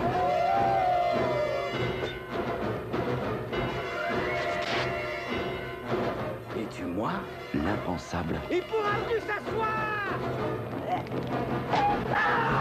et la terreur satanique de l'armée des ténèbres. Bon débarras. Et bon voyage, tête de mort. Voilà, alors après cette bande-annonce de Evil Dead 3, l'armée des ténèbres, on va passer la main à Nicolas, si tu veux nous parler de ce Evil Dead 3, euh, qu'on pourrait finalement, euh, parce que le, genre est très très différent, finalement, on a une sorte d'avènement de la, comédie horrifique, on pourrait peut-être euh, nommer ça comme ça. Qu'est-ce que tu en penses? Ouais, tout à fait. Alors, bon, déjà, on dépasse un peu, là, on est en 94. Dino De Laurentiis, donc qui n'est pas crédité hein, sur le second Evil Dead. Il avait peur que de produire un, film aussi violent qu'Evil Dead 2 euh, nuise à sa carrière. Donc, il a créé une boîte de prod exceptionnellement pour Evil Dead 2. Il a surtout euh, produit euh, Conan le Destructeur. hein. On, Oui, oui. s'en souvient. Et, c'est vrai honte, hein. que on sent que l'expérience Conan transparaît dans Evil Dead 3. Donc, euh, pour, pour résumer très rapidement, Ash se retrouve dans le passé, dans les temps médiévaux. Donc, il a bougé à la fois d'époque et de lieu, hein, parce que a priori, il se retrouve dans, dans, dans, dans l'Angleterre médiévale. Et, euh, et du coup, euh, il est enchaîné, tel un Conan euh, au début de Conan, et emmené euh, dans une forteresse qu'il va euh, au final devoir défendre contre les morts vivants pour retourner dans son, dans son époque. Donc effectivement, on passe déjà dans une ambiance médiévale plus ou moins fantastique, et surtout dans un côté Ash n'est plus un personnage entre guillemets réaliste, mais euh, vraiment le héros que les gens attendaient pour les sauver euh, de ces attaques de morts vivants. Donc il en joue. hein, euh, Il y a le célèbre Hail to the King Baby qui est euh, voilà euh, clairement euh, Ash c'est le héros. Il faut que les gens soient en, en émoi devant lui, même si c'est pas gagné au début. Il va enchaîner les, les, phrases cultes euh, tout au long du film. Quoi. Voilà, c'est vraiment euh, c'est un héros maintenant. On va dire aussi que le, le côté comédie est très inspiré. euh, bah, il y avait des petites touches dans Evil Dead 1 et 2, des, des, des trois Stooges. Alors pour expliquer euh, les trois Stooges euh, aux auditeurs euh, européens qui ne le connaissent pas, euh, c'était un trio euh, d'humoristes un peu à la Laurel et Hardy qui jouait beaucoup sur le sur le comique visuel. En gros, ils se tapaient dessus. D'accord, c'est à quelle époque ça, les trois Stooges? Euh, c'est années 40 D'accord. de mémoire, c'est du noir et blanc et tout. Mhm.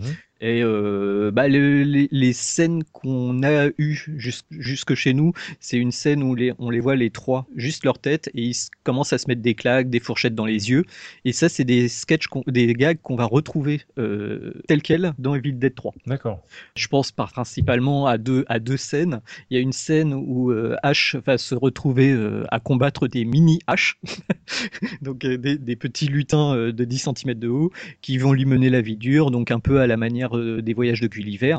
Ils vont l'attaquer avec des objets, euh, ils vont essayer de. de- Moi, ça m'a fait de- penser à Willow. Ah oui, effectivement, ouais, Putain, maintenant que t'en ouais. parles. Moi, ça m'a euh, fait penser au Schtroumpf, moi. La tête Gargamel, donc chacun ses références. il, bah, il l'accroche au sol avec des fils. Enfin bon, c'est assez drôle. Et euh, il y a une deuxième scène où, bon, bah en fait, Ash va réveiller l'armée des morts. Il tombe à terre et il y a des, des mains de squelette qui vont commencer à lui étirer la bouche, à lui faire des fourchettes dans les yeux. C'est très cheap comme scène. Hein. C'est vraiment, on sent, on, voit limite la main des marionnettistes sur le côté qui lui mettent euh, des, des baffes et des trucs comme ça. Mais euh, ça, c'est clairement euh, une référence aux Trois Stooges et à d'autres choses du cinéma d'humour, clairement. Le vaudeville, oui.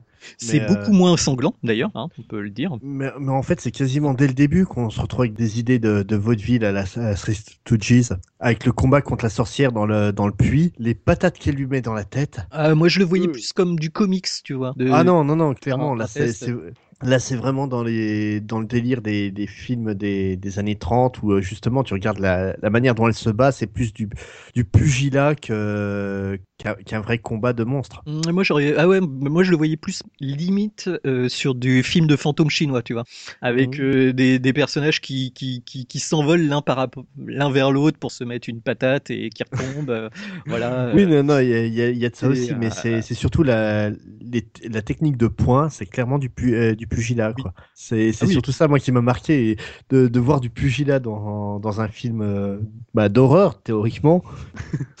Et- c'est original. Et je pense que oui, il aurait pu mettre des, des, des bim, paf, pif euh, entre les coups, euh, il, il, il se serait pas gêné. Donc ça aurait un petit peu trop euh, désamorcé le côté dramatique, avec encore de gros guillemets, de, de la scène, mais euh, c'est vrai que c'est sympa. Après, il y a beaucoup moins de sang hein, aussi dans, Ah dans oui, Evil Dead clairement, 3. oui. Oui. Il y a quelques scènes un petit peu gore, mais on, on s'éloigne vraiment du, du gore du, du deuxième épisode. Alors, je crois que ça vient, ça vient aussi du fait que c'est leur premier film avec un studio. Mm. Euh, parce que là, c'est non seulement Dino, De Laurentiis, mais il y a aussi Universal. Oui, c'est vrai. dis Pas de Euh, oui, c'est Universal. Euh, et donc j'avais lu quelques petits trucs aussi justement sur la production du film, et ça s'est pas méga bien passé avec Universal. Et ils ont fait, c'est la première fois qu'ils avaient à imposer leur projection test. Et ils ont dû refaire des trucs, supprimer plein de choses par rapport au retour, justement, tout ça. Et je sais que l'expérience n'était pas forcément fabuleuse avec Universal sur, sur ce film-là. D'ailleurs, il y a plein de versions du film, j'en parlerai plus tard avec les, les DVD, mais euh, il y a eu plein de versions coupées, recharcutées, remontées en fonction des pays. Donc c'est ça a peut-être aussi une explication du côté très comique euh, du Mm. film. Euh, le fait qu'il y ait moins de sang, ça vient peut-être aussi du fait que les adversaires, la principale, la majeure partie des adversaires sont des squelettes. Ah, c'est peut-être un choix qui a été C'est imposé. un choix. Oui, aussi, aussi. Et, à mon avis, c'est sur- surtout à cause de l'aura culte qu'a le 2, Mhm. où il y a déjà euh, beaucoup moins de, de gore que dans le, le premier. quoi. C'est beaucoup moins de films d'horreur que dans le premier. Ouais, Et là, ça- Ah, c'est plus gore. gore. parce qu'il y a- y a comme- plus Oui, c'est plus gore, premier. puisqu'il y a Ouais. plus de sang dans le 2. Oui, non, mais je veux dire, il y a, il y a moins de trucs vraiment euh, gros, de- euh, C'est vraiment moins trash. dégueulasses. hein, Oui, voilà. oui, oui, oui, je suis C'est- d'accord. Je suis d'accord. c'est- Et euh, le Et truc, pour moi, c'est le que, voilà, 2 est plus gore que le premier. Le Mais le- en, fait, le, le truc, c'est que. Sam, Sam Raimi, il voulait faire directement le 3, il voulait pas faire le 2. Et le fait d'avoir fait un film de transition, où comme ça, il a pu passer du film d'horreur au film, à la, aux prémices de la comédie ho- horrifique, et là, car, il passait carrément, euh, vraiment, c'est voilà, il a prouvé, regardez, quand on rajoute de l'humour, ça marche, maintenant, laissez-moi faire. Oui, et, Ouais. et je pense aussi que clairement, hein, enfin moi j'ai vu vraiment une influence de Sacré Graal aussi, des Monty Aussi, Python. oui. Ah oui, Euh. T'as des scènes euh, qui font vraiment, vraiment. Alors sans le côté, euh, on part direct complètement dans l'humour, mais euh, je pense que comme tout le monde à cette époque, Sam Raimi euh, était un, un fan absolu de, de ce film des Monty Python Sacré Graal, et du coup il s'est dit bon bah allez, moi, moi, moi, je veux qu'on rigole dans mon film, pareil quoi. Et euh, Sacré Graal est quand même euh, relativement violent. comme Oui, aussi, ouais, ouais, oui. aussi, ouais, ouais, ouais, clairement. Ah, le, le, je, je regarde plus les lapins de la même manière depuis. Oui, oui. Château Voilà. D'accord. Alors, euh, donc, euh, finalement, sur euh, ce, ce troisième volet, on, on voit clairement qu'il y a eu un, un virage qui a été pris et il vient clore euh, assez efficacement, finalement, une saga euh, culte qui ressemble à, à aucun autre film d'horreur, finalement, à aucune Moi, j'aime autre moins, saga. contre, C'est C'est Ah vraiment bon celui que j'aime le moins. C'est c'est j'ai celui du que mal le moins, celui-là. toi, Creepers, d'accord. Ah ouais, j'ai Ah, j'ai- beaucoup de mal. Je trouve que le, ouais, je, je trouve qu'en fait que le film ne se trouve pas vraiment. Et le, le... autant dans le 2, on avait un mélange des genres qui fonctionnait bien. Oui. Autant là, je trouve que alors, peut-être qu'il y a eu des problèmes effectivement dans la production, mais je trouve qu'il y a un gros coup de mou au milieu. Euh, il y a des scènes qui sont visuellement assez moches, même euh, très très moches. Euh, y a, moi, je trouve que le côté épique fonctionne pas parce qu'il y a, il y a- ça manque justement d'ampleur dans certains passages, Euh, notamment justement la bataille de fin. Je trouve qu'elle est trop courte. Je trouve que c'est, moi je, je trouve, je trouve pas ça aussi efficace que les autres en fait. En termes de rythme, je trouve qu'il voulait trop en faire et il n'a pas forcément trouvé la bonne manière pour euh, trouver la rupture. Justement, autant le Sacré Graal, il y a, on est dans une vraie comédie et c'est assumé. Mhm.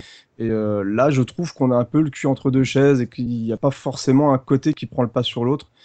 Et je m'étais un peu ennuyé, euh, mais je l'ai essayé- je l'ai fait vu plusieurs fois. C'est pas nul, pas du tout, mais Ouais. c'est le film le plus moyen, je trouve, des trois. Je préfère largement revoir le 1 que de revoir le 3. quoi. Bah, moi, moi c'est mon préféré de la saga, mais tout simplement parce que c'est celui euh, par lequel j'ai découvert Evil Dead. D'accord, ouais. Ouais, moi, euh, c'est pareil que, que Spades. La première fois que j'ai- entendu parler d'Evil Dead, c'était avec Evil Dead 2 et c'était une bande-annonce. En fait, j'avais une, cache- une cassette des nuls avec euh, genre 3 heures d'émission des nuls et au milieu, euh, Canal Plus s'était dit tiens, si on mettait la bande-annonce d'Evil Dead qui passe après l'émission des nuls. Normal. Et du coup, moi j'avais la scène euh, où euh, la fiancée euh, de Dash s'auto-tronçonne la tronche. Ah oui, c'est bien. Euh, voilà, c'est c'est quand même une scène euh, hors contexte. c'est extrêmement violent. Et moi, euh, à l'époque, j'étais vraiment euh, une chochotte au niveau film d'horreur. Et du coup, je me suis dit, euh, jamais je regarde Evil Dead, jamais de la vie. Quoi. Bah, c'est vrai qu'entre Régis et des fausses pubs, ça fait bizarre. Exactement, ouais, c'était quand même super violent. Pour, euh, pour, ma, pour ma part, euh, le 3, en fait, j'avais été le voir au cinéma avec des amis parce qu'on en a, on avait entendu parler du 2, comme quoi c'était, enfin de la saga, comme quoi c'était des super films d'horreur. Donc on a voulu faire, euh, allez, on va voir un film d'horreur. On est tombé sur le 3. Ah ouais, c'est ça a dû être décevant pour toi Donc, cette soirée. euh, non, non, même pas, parce qu'on est, on est, on est sorti de la salle et puis avec mes potes, on s'est regardé. Y il y en a un qui m'a demandé, mais qu'est-ce qu'on a vu là? Ouais, J'ai répondu, je sais pas, mais c'était génial. Ouais, c'est ça, c'est c'est vraiment ça. Moi, c'est exactement pareil. C'est-à-dire que j'avais un pote qui était euh, à fond sur Evil Dead 3, donc il m'en a parlé et tout. On a, j'ai fini par euh, dire bon, allez, ok, on va regarder ça, mais j'avais vraiment euh, une appréhension. Et c'est vrai que ça m'a vraiment déstabilisé ce film. C'est-à-dire que je m'attendais à voir effectivement la suite logique des Evil Dead 1 et 2. J'étais pas au courant hein, que c'était des films d'horreur, mais euh, avec ce côté burlesque derrière.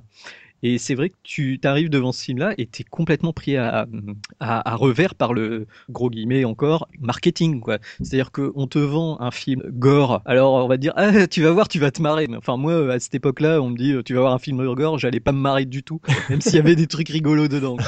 Regarde, je me Et coupe au la final tête, ouais ouais Non, ouais mais- c'est c'est- Voilà, et, moi, et c'est- vraiment, en le voyant, je me suis dit, mais c'est super, quoi. Enfin, c'est c'est à la fois, effectivement, il y a des scènes où bon, bah, il tronçonne des, des machins et des trucs. Enfin, j'ai vraiment accroché à l'humour de Sam Raimi et- sur ce film-là, en fait. Et, sur- et surtout, voilà, quoi, c'est que c'est vraiment un film, un- une comédie d'horreur, mais Mm. c'est pas une parodie de film d'horreur. quoi. Exactement. Oui, ouais. voilà, c'est ça. Je pense que c'est un film vraiment à part, quoi. Il a une presque une catégorie euh, Bah, spécifique euh, qui pourrait être le dark fantasy humoristique euh, ou un truc dans Ah le ouais, genre.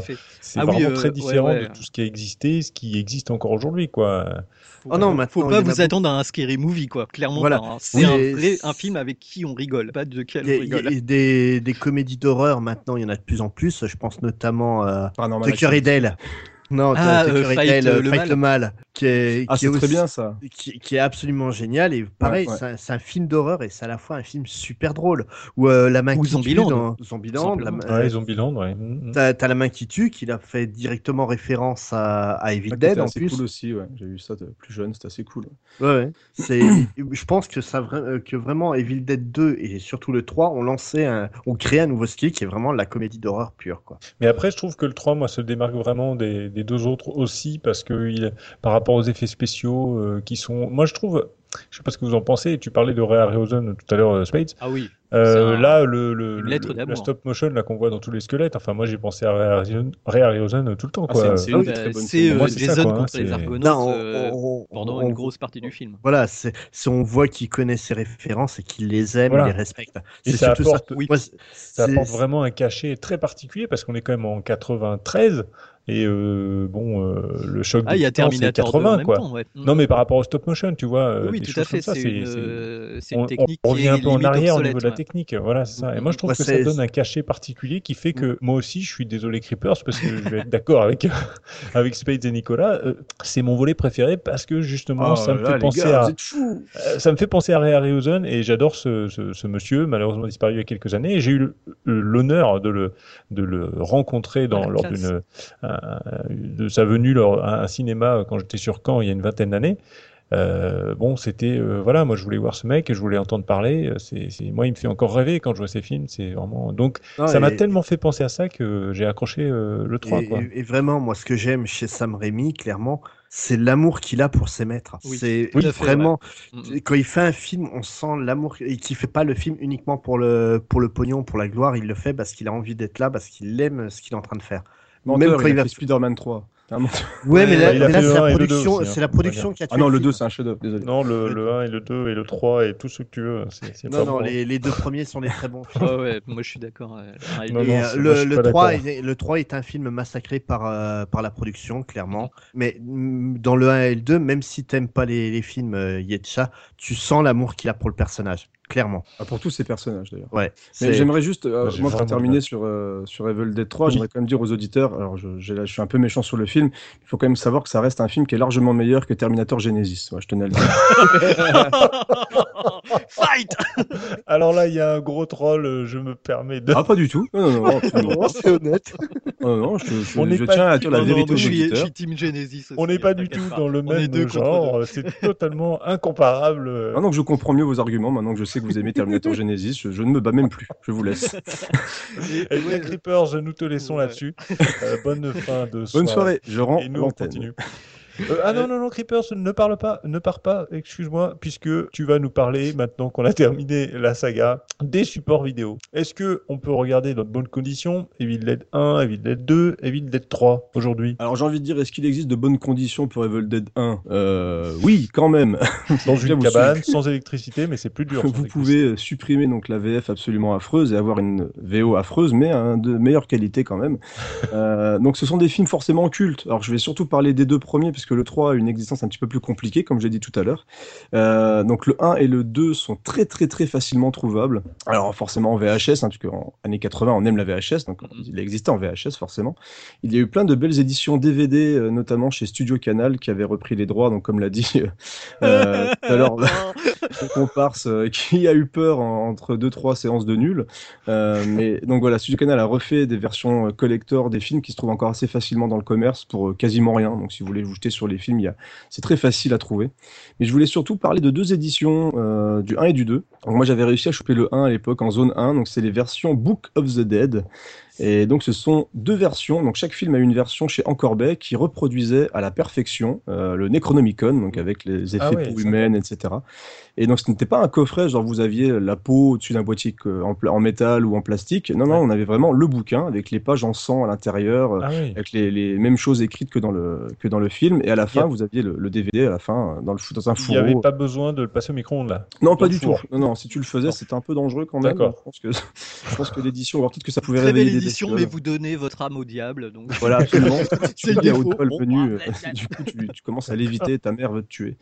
Euh, mais j'avais chopé ça où à l'époque, c'était vraiment très très réussi. C'était Ah certifié THX.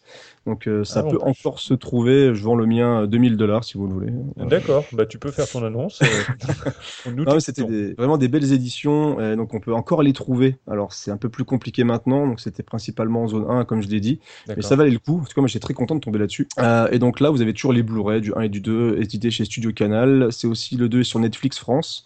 Donc si vous voulez découvrir le 2, justement, on vous l'a dit, c'est peut-être la meilleure porte pour commencer la saga. Donc euh, Bah, de toute façon, de toute façon, même si mon préféré c'est le 3, le 2 c'est le meilleur de la saga, Ah, c'est indéniable. indispensable. En termes de qualité, il est au-dessus du haut. Quoi. Voilà, enfin quelqu'un qui dit la vérité ici, ça fait quand même plaisir.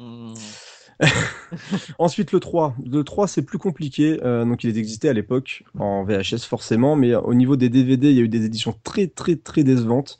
J'en avais une chez MGM qui était assez dégueulasse, avec euh, beaucoup de grains, avec beaucoup de sauts sur l'image. Donc, c'était vraiment pas terrible. Mais récemment, il y a eu euh, une édition Blu-ray qui est ressortie avec trois éditions du film. Malheureusement, carrément, deux trois. des- ouais, trois éditions du film. Une qui a 10 minutes de plus. Euh, je crois que c'est la version américaine avec un combat final beaucoup plus long et avec quelques effets supplémentaires. Mais malheureusement, les deux euh, premières versions ont été recadrées, ce qui fait que l'image est un peu, un petit peu décevante quand Ah, même à ce niveau-là. Donc euh, voilà, pour les fans du film, vous pouvez vous faire plaisir et vous trouverez, vous trouverez ce qu'il faut sur ce Blu-ray qui est disponible partout pour moins de, moins de 20 euros. D'accord, super. Voilà. Bon, bah donc il y, a- il y a moyen de le revoir dans de bonnes conditions, euh, Absolument. de, de les revoir dans de bonnes conditions.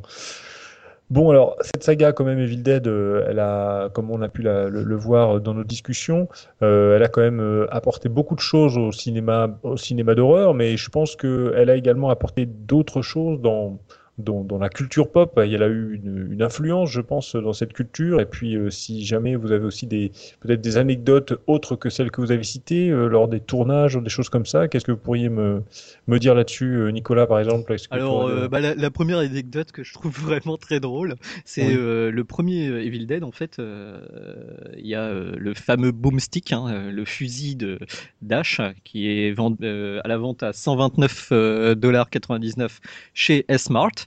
Euh, en fait, euh, prix bas, les prix, prix sont bas- bas. Euh, en fait, euh, faut savoir qu'au cinéma, euh, pour euh, tirer au fusil euh, sur un, un plateau de tournage, on utilise des balles à blanc. Oui, normal. Ça, ça, ça coûte un peu plus cher, mais euh, ça évite de tuer un caméraman ou un pauvre stagiaire qui était là-bas. Ben, Oui, le ou- problème, ou c'est que dans Evil Dead ou 1, des choses comme ça, oui, euh, par exemple, voilà, Personne n'avait mis au courant, ça, lui. hein. Et ben là, en fait, euh, bah, comme ça coûte trop cher, bah, ils ont utilisé des vraies balles. C'est-à-dire qu'ils ont Ah oui. tiré avec. euh, Et puis en plus, euh, un boomstick, euh, c'est un fusil de chasse. hein. C'est-à-dire que ça, ça, ça te touche, tu te relèves pas du tout. Et ben ils ont tiré avec des vraies balles sur le sur le plateau, euh, comme ça, Mon parce Dieu. que ça coûtait Ah moins cher que de faire des des des, des faux euh, des, des, des, des balles à blanc quoi. Ah oui, super dangereux quand même. Parce que ah, là, ah bah quand on dit que les, les acteurs ont, ont vraiment donné du leur sur ce tournage, vraiment quoi, à 100%. il n'y a pas eu de, de blessés ou pire, quoi. Quand Non, non Tout ça- va, enfin blessé. euh, Je, je pense que, que que Bruce Campbell s'en est tiré avec quelques. Ah oui, il y a aussi beaucoup de cicatrices sur le visage de Bruce Campbell qui sont des vraies cicatrices, qui ne sont pas du tout du maquillage. Euh, principalement suite à cette fameuse scène où il était accroché à une voiture et qu'on lui le- lui tapait sur le sur Ah la oui. tronche avec euh, des arbres. Euh, Il y a il y a beaucoup de ces petites cicatrices sur le visage qui sont des cicatrices quoi. Il y avait ça, ça économise sur le sur le maquillage, c'est ça. qui Oui, est bah, sûr. Mais ouais. par contre, ça, les vraies balles, ça explique le fait que le casting ne soit pas le même dans le 2, alors. voilà. D'accord. Très bien. D'accord. Ah oui, non, mais c'est vrai qu'on comprend mieux là dans ces cas. Voilà, c'est Ah logique. ouais, ok. C'est- Et en c'est fait, vous la, vous connaissez, euh, la, la raison de pourquoi le- la copine de H est jouée par trois actrices différentes? Non. Parce que Bah, celle qui jouait dans le premier, hein Oui, oui. Euh, oh, la- celle qui jouait dans le premier était enceinte au moment du 2, donc c'était difficile de, de, de prendre le rôle. Celle du 2 a donc épousé Steve Guttenberg, euh, donc euh, acteur de Cocoon et Police Academy. Oui, l'acteur le mieux payé des années 80. Voilà. Et euh, en fait, comme il s'est marié avec elle, il lui a fait arrêter sa carrière. D'accord. Et donc, on s'est retrouvé avec Bridget Fonda qui a, appar- a apparu dans le même rôle pendant quelques minutes dans Evil Dead 3. Dans le 3, oui. oui. Euh, c'est Bridget des- c'est des- Fonda Oui, qu'on elle ne voit change pas entre assez le début et la fin du film, la petite amie. oui. C'est c'est ça qui est dingue. La, la maison qu'on avait déjà expliqué, donc que la cabane n'a pas de cave non plus. Mm, mm. Oui, ça vous l'avez dit tout à l'heure. Ils. Ouais, ont oui. fait un trou dans, dans le plancher, et, euh, Ok. ils ont tourné le reste dans un garage. Voilà. Alors pour euh, moi, euh, j'avais un petit truc là euh, par rapport à la. Je crois que Nico d'ailleurs, t'en avais, t'allais en parler aussi peut-être euh, d'une. Oui, sur Klaatu Barada Nikto. Oui, voilà, Donc ça. euh, dans Evil Dead 3, il faut savoir que Ash doit prononcer une phrase pour éviter de réveiller l'armée des morts quand il s'empare du Necronomicon. Et donc euh, c'est c'est une scène très rigolote où euh, un Ah, vieux je- magicien lui dit euh, alors attention, vous, vous répétez bien les, les phrases que je vais vous dire, euh, c'est très Oh, scène important, sinon vous Oui. vous, ré- vous réveillez l'armée des morts. Et du coup, bon bah il se retrouve devant le truc et puis bon bah il s'est pris euh, quelques quelques coups sur la tête entre temps et Ah, du les- coup il connaît pas la, La, la phrase exacte. la scène avec les trois bouquins est magnifique. Ouais, Ah oui, oui, il se fait c'est attaquer clair. par des bouquins, enfin, c'est encore autre chose. Mais vraiment, euh, enfin voilà. Et en fait, cette phrase, Klaatu Barada Nikto, c'est une référence au film euh, Le jour où la Terre s'arrêta. Ah, j'adore ce film. Le- L'original, le 51. oui, celui de, ouais, pas celui avec Keanu Reeves, hein, c'est ça? Ouais, celui de- ouais, c'est ça qui est, qui est le remake. mais- C'est de, de Wise, hein, c'est ça, Robert Wise? Ouais, Robert, Robert Wise, ouais, exact. Et du coup, euh, voilà, c'était en fait le- l'ordre pour euh, éviter la destruction euh, de la Terre. Bah de, c'est euh, c'est Gort, le robot, en fait. C'est le- l'extraterrestre qui dit à son robot, Gort, Klata, euh, Klaatu, Barada, Nikto, en fait. Mais per- en fait, tout le monde a assimilé ça comme euh, le désamorçage de la destruction de la Terre, mais on n'a aucune idée de ce que ça veut dire. C'est que Bah, des suppositions. Il y a des suppositions que Latou ce serait le nom du personnage principal, enfin de l'alien, et C'est le le nom d'Alien. euh, voilà, euh, arrête la- l'apocalypse quoi. Mmh. Alors, ce qu'on peut, ce qu'on peut rajouter sur cette remarque, en effet, euh, donc euh, cette citation, on va dire, c'est la référence euh, euh, au film, et on retrouve cette, euh, cette, euh, comment dire, ces mots, ces, cette phrase là. Donc, euh, alors, il rajoute Gort du coup, hein, Gort Klaatu Barada Nikto. On le retrouve dans Tron, Mhm. premier du nom. Euh, lorsque les héros en fait euh, vont dans euh, dans le bâtiment de de, de, de l'industrie là pour la, la, la pirater, puis rentrer ensuite dans les dans les ordinateurs. Et en fait, sur une des cloisons de l'open space du, du, poste de travail où il, où il s'installe, il y a ça qui est marqué en fait sur la cloison euh, Gort Klaatu Barada Nikto. Donc euh, c'est euh, une référence pour Tron, c'est une référence donc à le jour où la Terre s'arrêta et à Evil Dead puisque ça a été fait juste après quoi. Et puis dans Star Wars aussi, on en parle. Il y en a dans Ah Star oui Wars, euh, Ouais, dans Retour Jedi. du Jedi. En fait, c'est des soldats de Jabba le Hutt. Il y en a un qui est de, de l'espèce Nikto et les deux autres de, sont Klaatu. Ah, ah mais oui, ça me dit quelque chose ça Klaatu. Et, et c'est en D'accord. fait- c'est vraiment en fait, euh, bah, comme pour le Necronomicon, ça fait partie intégrante de la culture geek à 100%. Quoi. Oui, la Donc culture, on le retrouve et la dans- culture euh, même la culture pop carrément quoi. Ouais, C'est- oui, non, mais dans les Tortues Ninja apparemment il y aurait eu une Ouais. référence. C'est tu, tu retrouves euh, des références partout à ça. Mais euh, une autre euh, petite anecdote, euh, la voiture qu'on voit dans, dans les trois Ah films, oui, oui. en fait, c'est la, la voiture de, de Sam Raimi. D'accord. Et il met cette voiture dans tous ses films. Mm. Ouais, dans Les le dans Spider-Man, ouais. Mais Spider-Man, c'est pas surprenant. Mais vous savez où est-ce qu'il l'a mis dans euh, Mort ou Vif, donc qui est un western Je sais pas sous la diligence ou je sais pas. Et ben presque en fait. Derrière ils, ont la démonté, ils ont démonté la voiture et ils se sont servis du bas de caisse pour faire un chariot pour euh, Ah la ouais. mettre dans le film. Furieuse. C'est c'est vraiment un des tics de, de Sam Raimi, donc euh, casser Bruce, Bruce Campbell dans un fond de dans un fond de décor et puis euh, mettre la- sa voiture avec. Mais d'ailleurs, c'est un, c'est, parallèle avec Peter Jackson qui utilisait sa première euh, voiture dans, dans son premier film. Ouais. C'était D'accord. sa voiture à lui. Donc, euh, voilà. Et donc. Nico, t'as as aussi une petite anecdote surprise euh, Alors, euh, euh, on, veut- on peut peut-être parler de la chaîne euh, magique avant de parler de l'anecdote surprise. Ah en oui. fait, euh, donc euh, voilà. Euh, faut savoir que euh, dans euh, Evil Dead, le premier, euh, dans la cave, il y a un poster de La colline à des yeux, Ah tout à fait. qui est un des D'accord. premiers films de Wes Craven.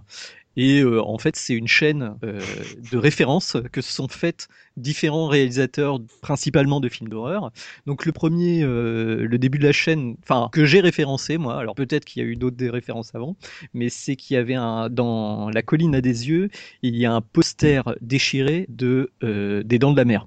Le message subliminal à l'époque, c'était de dire que euh, Spielberg a fait un super succès avec euh, le premier blockbuster de l'histoire du cinéma avec les Dents de la Mer. Ben nous, avec euh, la colline des yeux, on va on va déchirer euh, ton film et on va faire euh, encore encore mieux. Donc t'as Evil Dead qui va avoir ce poster de la colline à des yeux, en sachant que derrière Wes Craven va faire une référence à Evil Dead dans Les Griffes de la Nuit, dans le premier euh, film Nightmare on Elm Street.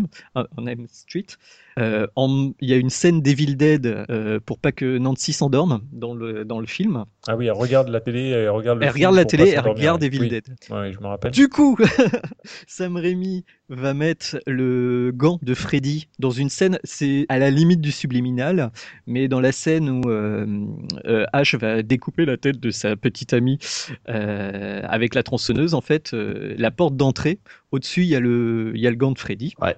Du coup, Craven, euh, dans Scream, euh, va, lui pro- va, va, va, faire une référence euh, à... Bon, Scream fait une référence à peu près tout le cinéma d'horreur euh, qui est venu avant, mais euh, va proposer, enfin, je, je sais, euh, je sais plus qui, mais en gros, on va, on C'est va proposer Randy, le, le geek le fan de films d'horreur Voilà. qui va proposer au, au- à, à- à ses amis de regarder soit Halloween, soit Evil Dead, du coup, D'accord. Pour euh, boucler la boucle. Après, j'en ai pas repéré d'autres, mais je pense qu'il y en a. Il y en a sûrement Énormément. Non, mais on, trouve, mieux cachés, on ouais. trouve énormément de références à Evil Dead dans le cinéma en général. Déjà dans les films euh, qui ont été influencés, comme euh, on, on parlait de Tucker et Dale et euh, la, la main qui tue. Dont, euh, donc La main qui tue, le titre, on peut pas faire plus équivoque comme hommage à Evil Dead. Oui. Mais Tucker et Dale, c'est quand même deux rednecks qui vont dans une cabane au fond des bois. Il est tellement génial ce film. C'est tellement Il est bien. vraiment cool quoi. Ouais. Dans le registre euh, moins comédie, on a aussi euh, Cabin Fever, qui est un hommage direct à Evil Dead, C'est vrai. mais au tout premier. Et on a aussi euh, The Cabin in the Wood Oui. Oui, oui, de. Joss Whedon et euh, Drew Goddard, qui est aussi un bel hommage à Evil Dead, notamment avec l'enregistrement, le bouquin et compagnie, la cave. Mais après, on, on trouve d'autres références euh, au cinéma, notamment dans Shaun Shaun of the Dead. Eh ben, je l'ai pas vu. Et ben en fait, faut Oh, voir On le l'a pas vu. euh, là, Enfin, j'ai- non, j'ai vu Shaun of the Ah, Dead, mais j'ai pas vu la Ah oui, référence. d'accord. En Ah, fait, Edgar, Wright est un super fan de Sam Raimi. De toute façon, ça se voit au, C'est- je pense que c'est évident, ouais. Voilà, et euh, donc il a placé plein de références à Evil Dead et à Sam Raimi dans sa série euh, Telespaced qu'il avait fait avec euh, Nick Frost et, euh, et euh, ah mince, euh, j'ai oublié son Edgar Wright. euh, et comment il s'appelle son acteur fétiche? Simon Pegg. Voilà, merci. Et euh, dans Shaun of the Dead, donc en fait, t'as la fameuse scène où euh, Shaun est en train de coacher les, les jeunes qui travaillent dans son magasin. Mhm. Il dit le patron n'est ouais. pas là et H se sent légèrement indisposé. Ah, D'accord. C'est très fugace, mais la référence est bel et bien là. On trouve aussi des références dans Lilo et Stitch, Ah oui, quand même, ça va où euh, il y a une séquence où euh, Stitch saute sur une, une bagnole, donc une, euh, une coccinelle, avec une tronçonneuse à la main, mais clairement, Ah, on, ouais. on voit H dans la même position. Et puis sa- savoir que euh, Bruce Campbell a joué dans la coccinelle. Oui, tout le à fait, retour oui. de la coccinelle. Donc c'est double référence à Bruce Campbell. Voilà. On a aussi des références musicales à Evil Dead, notamment avec euh, les Foo Fighters, qui ont sorti un morceau qui s'appelle Everlong, où le clip est clairement un hommage à Evil Dead.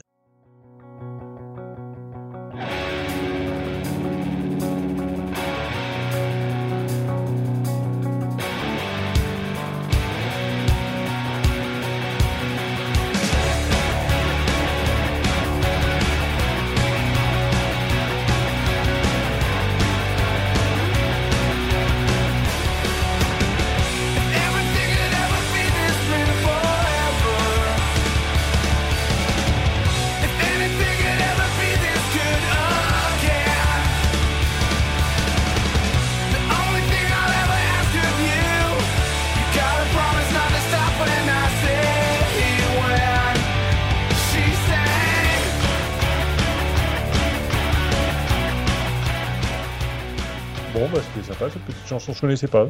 Je connais pas trop les Foo. Fighters. Ah bah, donc, Foo Fighters, c'est une de leurs meilleures musiques. Alors, est-ce qu'il y a aussi euh, d'autres euh, références qu'il pourrait y avoir de David Dead dans le. Bah, dans, Dans le jeu vidéo, on en trouve euh, pas mal, vidéo, ouais. notamment l'affiche de Duke Nukem 3D qui est une copie euh, quasiment euh, carbone de Army, Army of Darkness. À peine. Ah oui, Bon, je vois le, même- le, Même, même le, gars debout Duke, avec euh, des armes dans les mains, là, euh, vers Voilà. le bas. euh. Voilà. Mais d'un côté, la- l'affiche de Army of Darkness c'est quand même une grosse référence aux illustrations de Frazetta Mhm. qui re- représentait les, les héros machos. Donc Duke Duke Nukem 3D aussi euh, tape là. Après, euh, faut voir aussi que la- le truc, c'est que Duke Nukem, il a quand même pas mal de, de punchlines qui viennent directement de Evil Dead, notamment le Hate to the King, le Groovy et compagnie. C'est une saga qui a nourri, on a vu plein, plein de choses hein, de toute façon. Oui, tout à fait. Même dans Warcraft 3, on trouve des références à Evil Dead, quand même le truc improbable. C'est qui qui a des phrases d'Evil Dead euh, En morts fait, vivants? euh, non, c'est euh, les, cha- les, cha- les chasseurs nains. D'accord. Quand tu cliques logique. dessus, il balance des phrases aléatoires, euh, bah, comme dans tous les, les RTS. Mhm. Et euh, au bout d'un moment, les chasseurs nains balancent This is my boomstick. D'accord. Et plus étonnant, dans les chevaliers de Baphomet 2, les boucliers de Quetzalcoatl, ouais. à un moment, donc George, le héros, parle à un réalisateur euh, et et l'embête euh, tout ce qu'il peut pour récupérer une caméra. Et le réalisateur lui répond à un moment, euh, même Sam Raimi pose sa caméra sur une planche de bois. Ouais, euh, jolie, jolie référence. Je ne les connaissais Bravo. pas du tout. hein. Bravo, Ah, bravo. après, Je- après, après, suis sûr qu'en fouillant, on en trouve des milliards d'autres un peu partout euh, de références à Evil Dead. Pour continuer cette, cette influence de Devil Dead, est-ce qu'il doit exister des, pas mal de produits dérivés non, de cette saga quand même euh, culte? Mais oui, monsieur, j'ai Ah. envie de dire, puisque là on parlait des, des, preuves, des références dans les jeux vidéo, bon, on va rester dans le jeu vidéo justement, enfin plutôt malheureusement, puisque c'est plein de mauvais jeux, c'est plein, plein, plein Ah bon de mauvais jeux, et ça c'est génial. Euh, c'est une particularité quand même des jeux à licence, c'est que vous avez des jeux Evil Dead, et ben c'est tout pourri, Euh, et donc c'était euh, majoritairement réalisé par THQ, hein, qui a sombré il y a peu. parce Un que grand nom du jeu vidéo. Voilà, il commençait à vouloir Ah, faire d'autres petites mal, choses. au bout d'un moment, ils commençaient à faire des choses quand même pas mal. Ah, ils commençaient, mais trop tard. Ouais. voilà, c'est- ils se sont réveillés, ils ont dit tiens, on va commencer à faire des jeux. Mais mec, on n'a plus de sous. Ah, bon, bah pis. Euh, et donc, ils ont fait. Alors, on a commencé avec euh, Evil Dead Hell to the King. Euh, moi, je l'avais fait sur Dreamcast à l'époque et c'était chiant comme la pluie. Donc, tu prends tout l'inverse de ce que se faisait le film en bien, c'est-à-dire quelque chose de dynamique, d'original. Et bah, t'avais un clone de Resident Evil complètement foiré, euh, avec des décors en 2D, personnages en 3D. Donc, tu tuais des monstres et tu t'ennuyais dans des décors assez vides et assez plats. Donc euh, autant dire que Ami Retro Gamer, je ne te le conseille pas du tout, sauf si tu es vraiment maso et fan de la série. Et il faut Et savoir qu'ils dit- sont sortis euh, plus de 10 ans après le dernier film. Ah oui, non, c'est beaucoup plus tard. C'est Ah oui, c'est- sorti de nulle PS1. part. hein. Donc tu nous, dis, tu nous dis que Creepers, tu ne parleras pas de ces jeux dans le jeu vidéo. Ah, je pourrais, moi je suis maso, je l'ai dit, il faut être maso et fan des films. Donc moi je suis maso et fan des films, donc peut-être qu'un jour euh, on parlera de ces daubes-là. petite rubrique, euh, d'accord. petite rubrique sur les. On pourrait appeler ça les inadaptés, c'est pas bête, tiens, pourquoi pas. hein. Bah Un voilà, hop, une voilà, idée bah, euh, gratuite euh, de 80 le podcast. Ah, c'est gratuit, tu me rassures, je commence à avoir peur. Euh, ok, donc je garde l'idée dans le coin de ma tête et pourquoi pas un jour parler de Evil Dead Hell to the King. Euh, mon dieu, qu'est-ce que je me suis promis. Ensuite, euh, nos amis de chez THQ se sont dit on a fait de la merde, euh, bah, on va continuer. Et donc on a Evil Dead A Fistful of Boomstick, justement, on, en parlait à l'instant. Et donc ça donne encore une fois un mauvais jeu, c'est dommage. Euh, et là ils se sont dit même joueur joue encore et ça a donné le tout dernier, c'est. alors, attendez, je suis en train de chercher, je suis en train de tourner. Régénération. Régénération, voilà. Donc, qui est sorti sur Xbox, donc plus facilement trouvable, je pense, Xbox, PS2, euh, D'accord. PC. que j'avais bien aimé. Il est très alors, mauvais. c'est- Mais voilà, c'est le, le moins mauvais, mais du coup, il y a une ambiance. C'est un peu urbain. Il se balade, il va faire des missions, il va croiser des gens, il fait des missions. Il... Autant dire qu'encore une fois, l'univers du film n'est pas forcément hyper bien respecté. Et la THQ a lâché les armes et s'est dit on va fermer et on laisse tomber. Voilà ce que ça a donné Evil Dead en jeu vidéo, messieurs. Euh, à vous les studios. D'accord. Ouais. Et alors, euh, maintenant qu'on a, on a dû faire le tour un petit peu de la, la section jeux vidéo, est-ce que au niveau euh, rapidement, au niveau des, je sais pas, des, des jouets, des figurines, il y a des, il y a des choses donc, qui existent euh, sur Il y, en a, vidéo ple- il y en a plein. Euh, c'est encore une fois, c'est le genre de film où tu, ça, ça fourmille de, de, de petites figurines à acheter. Et ça va aller de 10, 20, 30, 40 euros. Mais comme j'avais envie de vous faire dépenser plein d'argent, Ah, euh, parce que je suis quelqu'un de vicieux, euh, j'ai regardé un petit peu et j'ai trouvé, donc là, il y a une- un fabricant chez NECA, vous avez euh, une figurine de H qui est tirée de Devil Dead 2. Alors je- vous pouvez trouver ça sur Amazon par exemple. Et donc Devil Dead 2, donc, vous avez le H en version transformée avec quelques petits détails. Donc déjà, c'est, la figurine en elle-même est déjà ultra détaillée. Et vous avez des petits accessoires comme la tête de sa copine tranchée, vous Oh. avez ah oui. la tronçonneuse, Etc. Ah non, mais elle est ultra détaillée. Et donc, si vous voulez jeter un œil, elle est vendue donc 130, de- 130 euros. Ah oui, ça même. va, mais non, ça va. Ça Mais va, une ça va. sont idée cadeau pour les moins, enfants. Exactement, si, si tu as un, un petit garçon, tu as envie de lui faire plaisir, euh, et comme tu n'auras pas le droit de lui donner, bah, tu mettras dans ta pièce à toi, et ça c'est génial. Euh, non, franchement, c'est une très très belle figurine, mais vous avez, moi j'ai une petite figurine de, donc, qui vient d'Evil Dead 3, et justement c'est Evil H, euh, que j'ai en, j'avais payé ça une quinzaine d'euros à l'époque, donc il y a vraiment moyen de se faire plaisir au niveau des figurines, ça il n'y a aucun souci. Alors par contre, on a découvert en préparant le podcast Ouais. qu'il existait une comédie musicale Evil Dead. Alors c'est le moment Voilà. où vous, êtes- vous pouvez partir normalement. Là, euh, voilà, les auditeurs qui ne s'intéressent Non, pas, non, non, euh, mais qui non, n'aiment mais je pas, l'ai- euh, je l'ai regardé. Ça dure Comment une ça, heure tu l'as regardé, Nico Et vous allez, vous allez Ah, Et il est- kiffer. Nicolas encore a là. regardé la comédie musicale. Alors, moi, je vous propose d'écouter un petit extrait. Alors, c'est parti. What the fuck was that?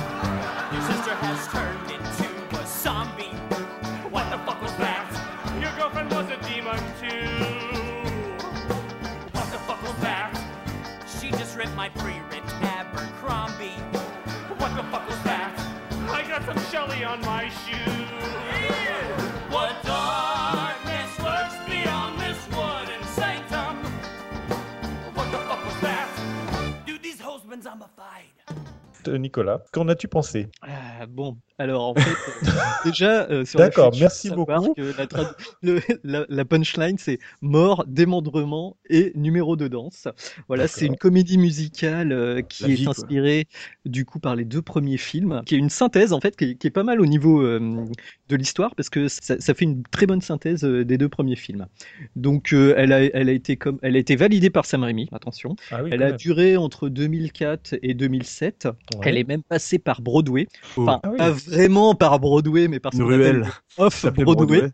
qui, qui justement, euh, voilà, c'est- une impasse, non, c'est pas ça L'impasse de Broadway. des trucs un peu bis. Franchement, le- le- le- la première image que j'en ai eue, c'est un peu, euh, si vous connaissez la série Friends, quand Joey fait plein de comédies musicales extrêmement bizarres, c'est, ça donne un peu cette impression-là. Euh, mais quand même, donc clairement, on est sur une euh, comédie musicale à très petit budget. hein. On n'est pas du tout sur un truc comme Les Misérables ou Le Roi Lion euh, avec des décors de malades. hein. C'est, très cheap. Mais il y a quand même bah, déjà le hum, Ryan Ward, qui est le, le type qui va jouer Ash Williams, qui est vraiment à fond dans ce rôle et qui est vraiment rigolo.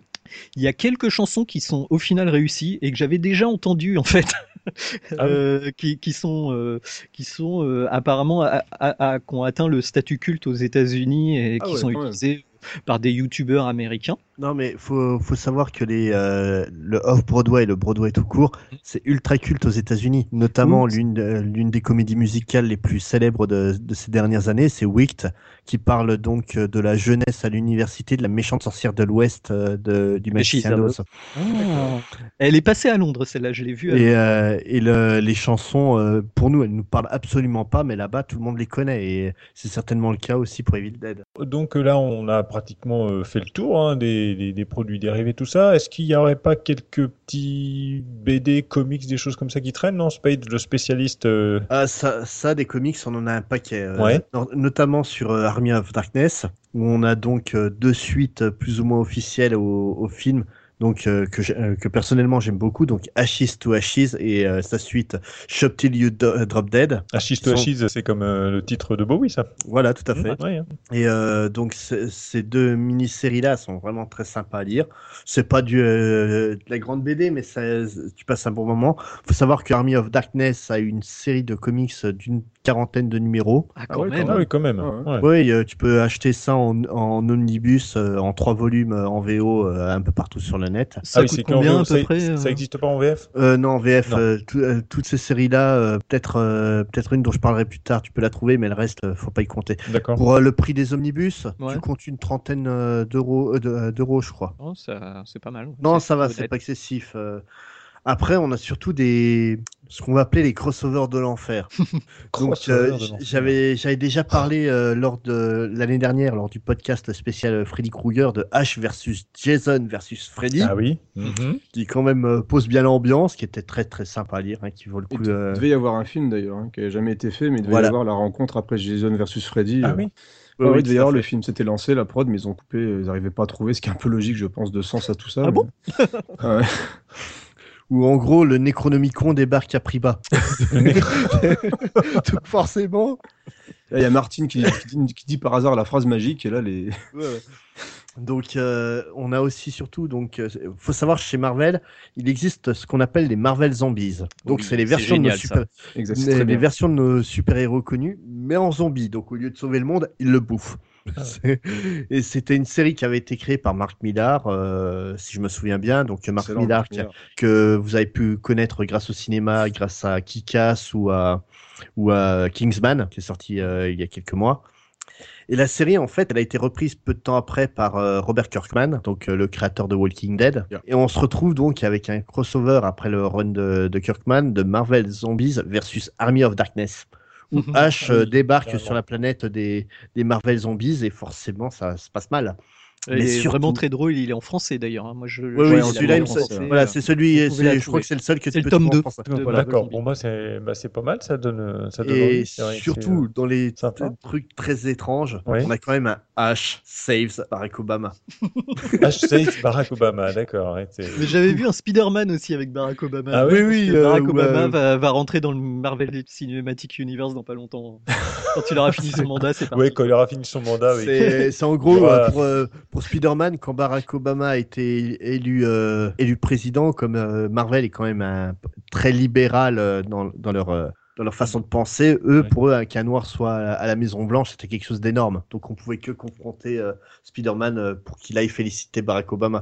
Mais là, le H versus, euh, enfin, euh, le H Versus Barack Obama, c'était un truc tellement improbable. Euh, Est-ce que tu peux nous résumer ce qui se passe euh, là-dedans ou pas? Donc en gros, euh, la Maison Blanche a envahi spoiler.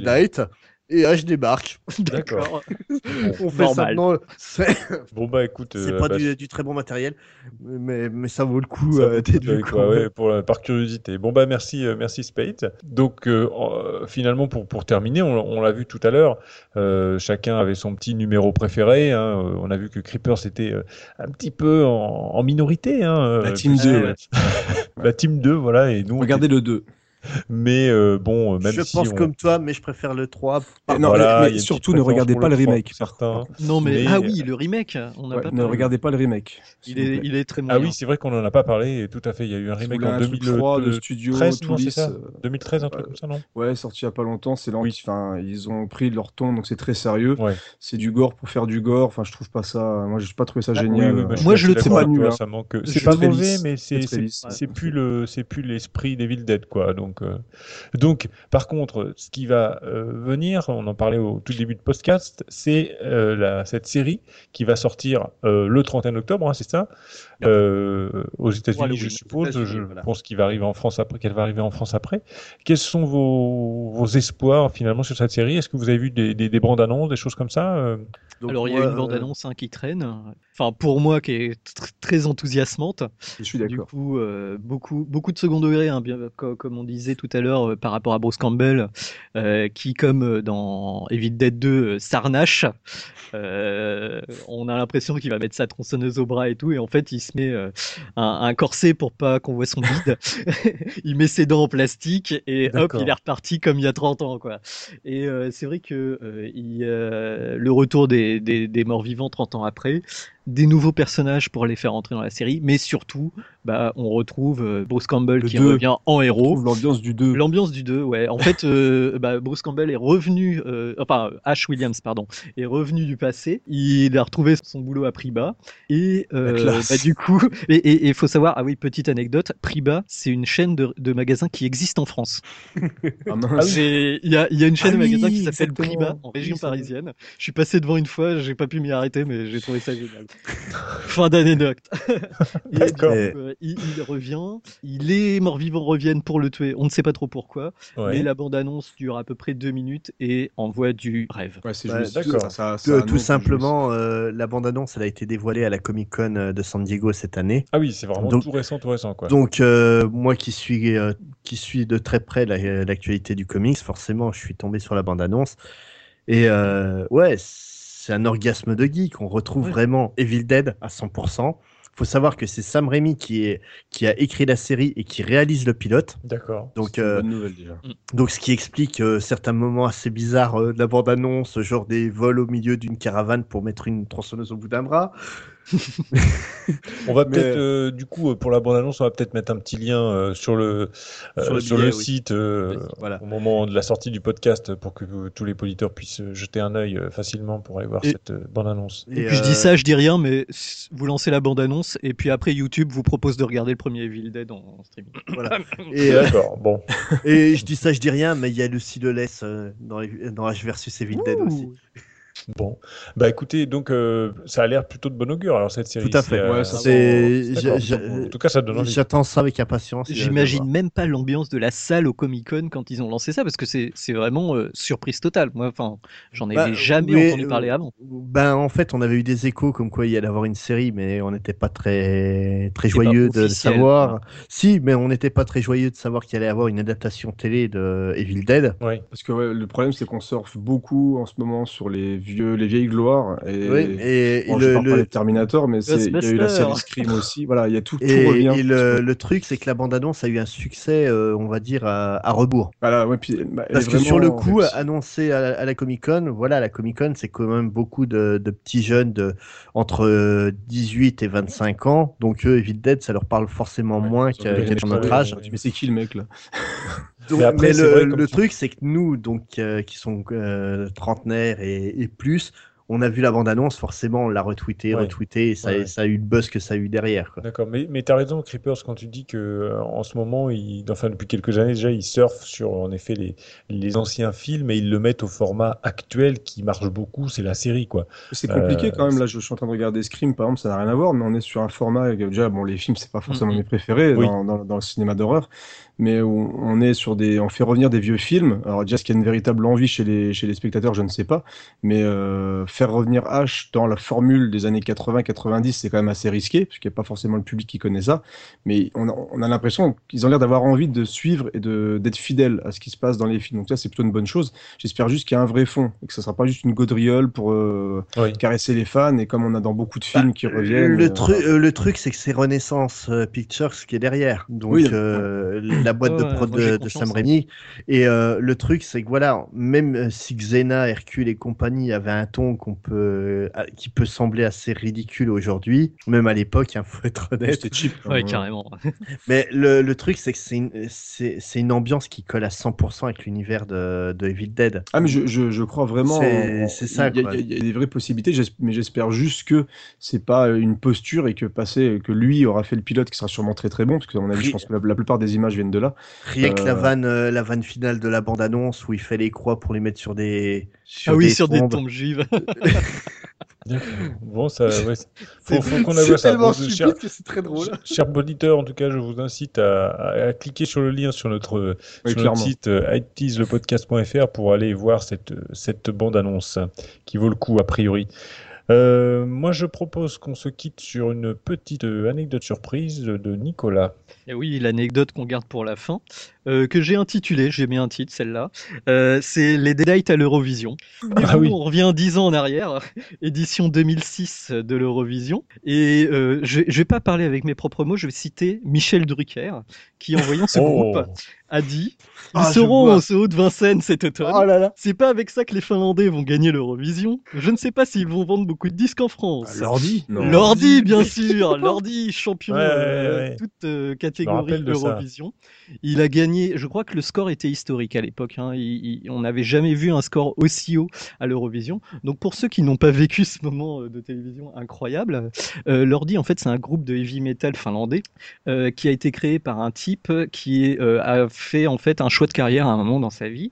Il était soit destiné à faire des effets spéciaux, maquillage dans, au cinéma, dans le cinéma d'horreur, ou faire son groupe de métal finlandais. Et du coup, il a choisi, il a pas choisi. Il, s'est dit, je vais faire un groupe de métal et on va tous se déguiser en monstres. Et donc, euh, ce type-là est un fan absolu euh, d'Evil Dead. faut savoir que donc euh, Hard Rock Alléluia, euh, la chanson qui a gagné l'Eurovision cette année, et venait avec un clip. Et comme dans la plupart des clips euh, de métal, en fait, c'est plusieurs chansons qui vont suivre et qui vont raconter une grande histoire quand tu relis tous ces clips. Et du coup, ça fait suite à une autre chanson qui s'appelle Blood Red Sandman et qui est donc un remake de Evil Dead. Voilà. Donc le type est arrivé avec son univers très inspiré d'Evil Dead et il a mais ravagé l'Eurovision, c'est-à-dire que euh, euh, il a eu 100 points de plus que le deuxième euh, de la compétition. Bah les amis, votre mot de conclusion, votre Eh ben, le mot final, ce sera euh, Salut Creepers et merci beaucoup d'être venu. Et euh, on ira voir euh, tout ce que tu as produit et ce que tu vas produire à l'avenir. Ah, merci et n'oubliez pas, Evil Dead 2 c'est le meilleur. Voilà. Puis euh, on se revoit euh, prochainement. Ciao, bye Ouais. bye, hein. Ciao. joyeux Halloween. Salut tout le monde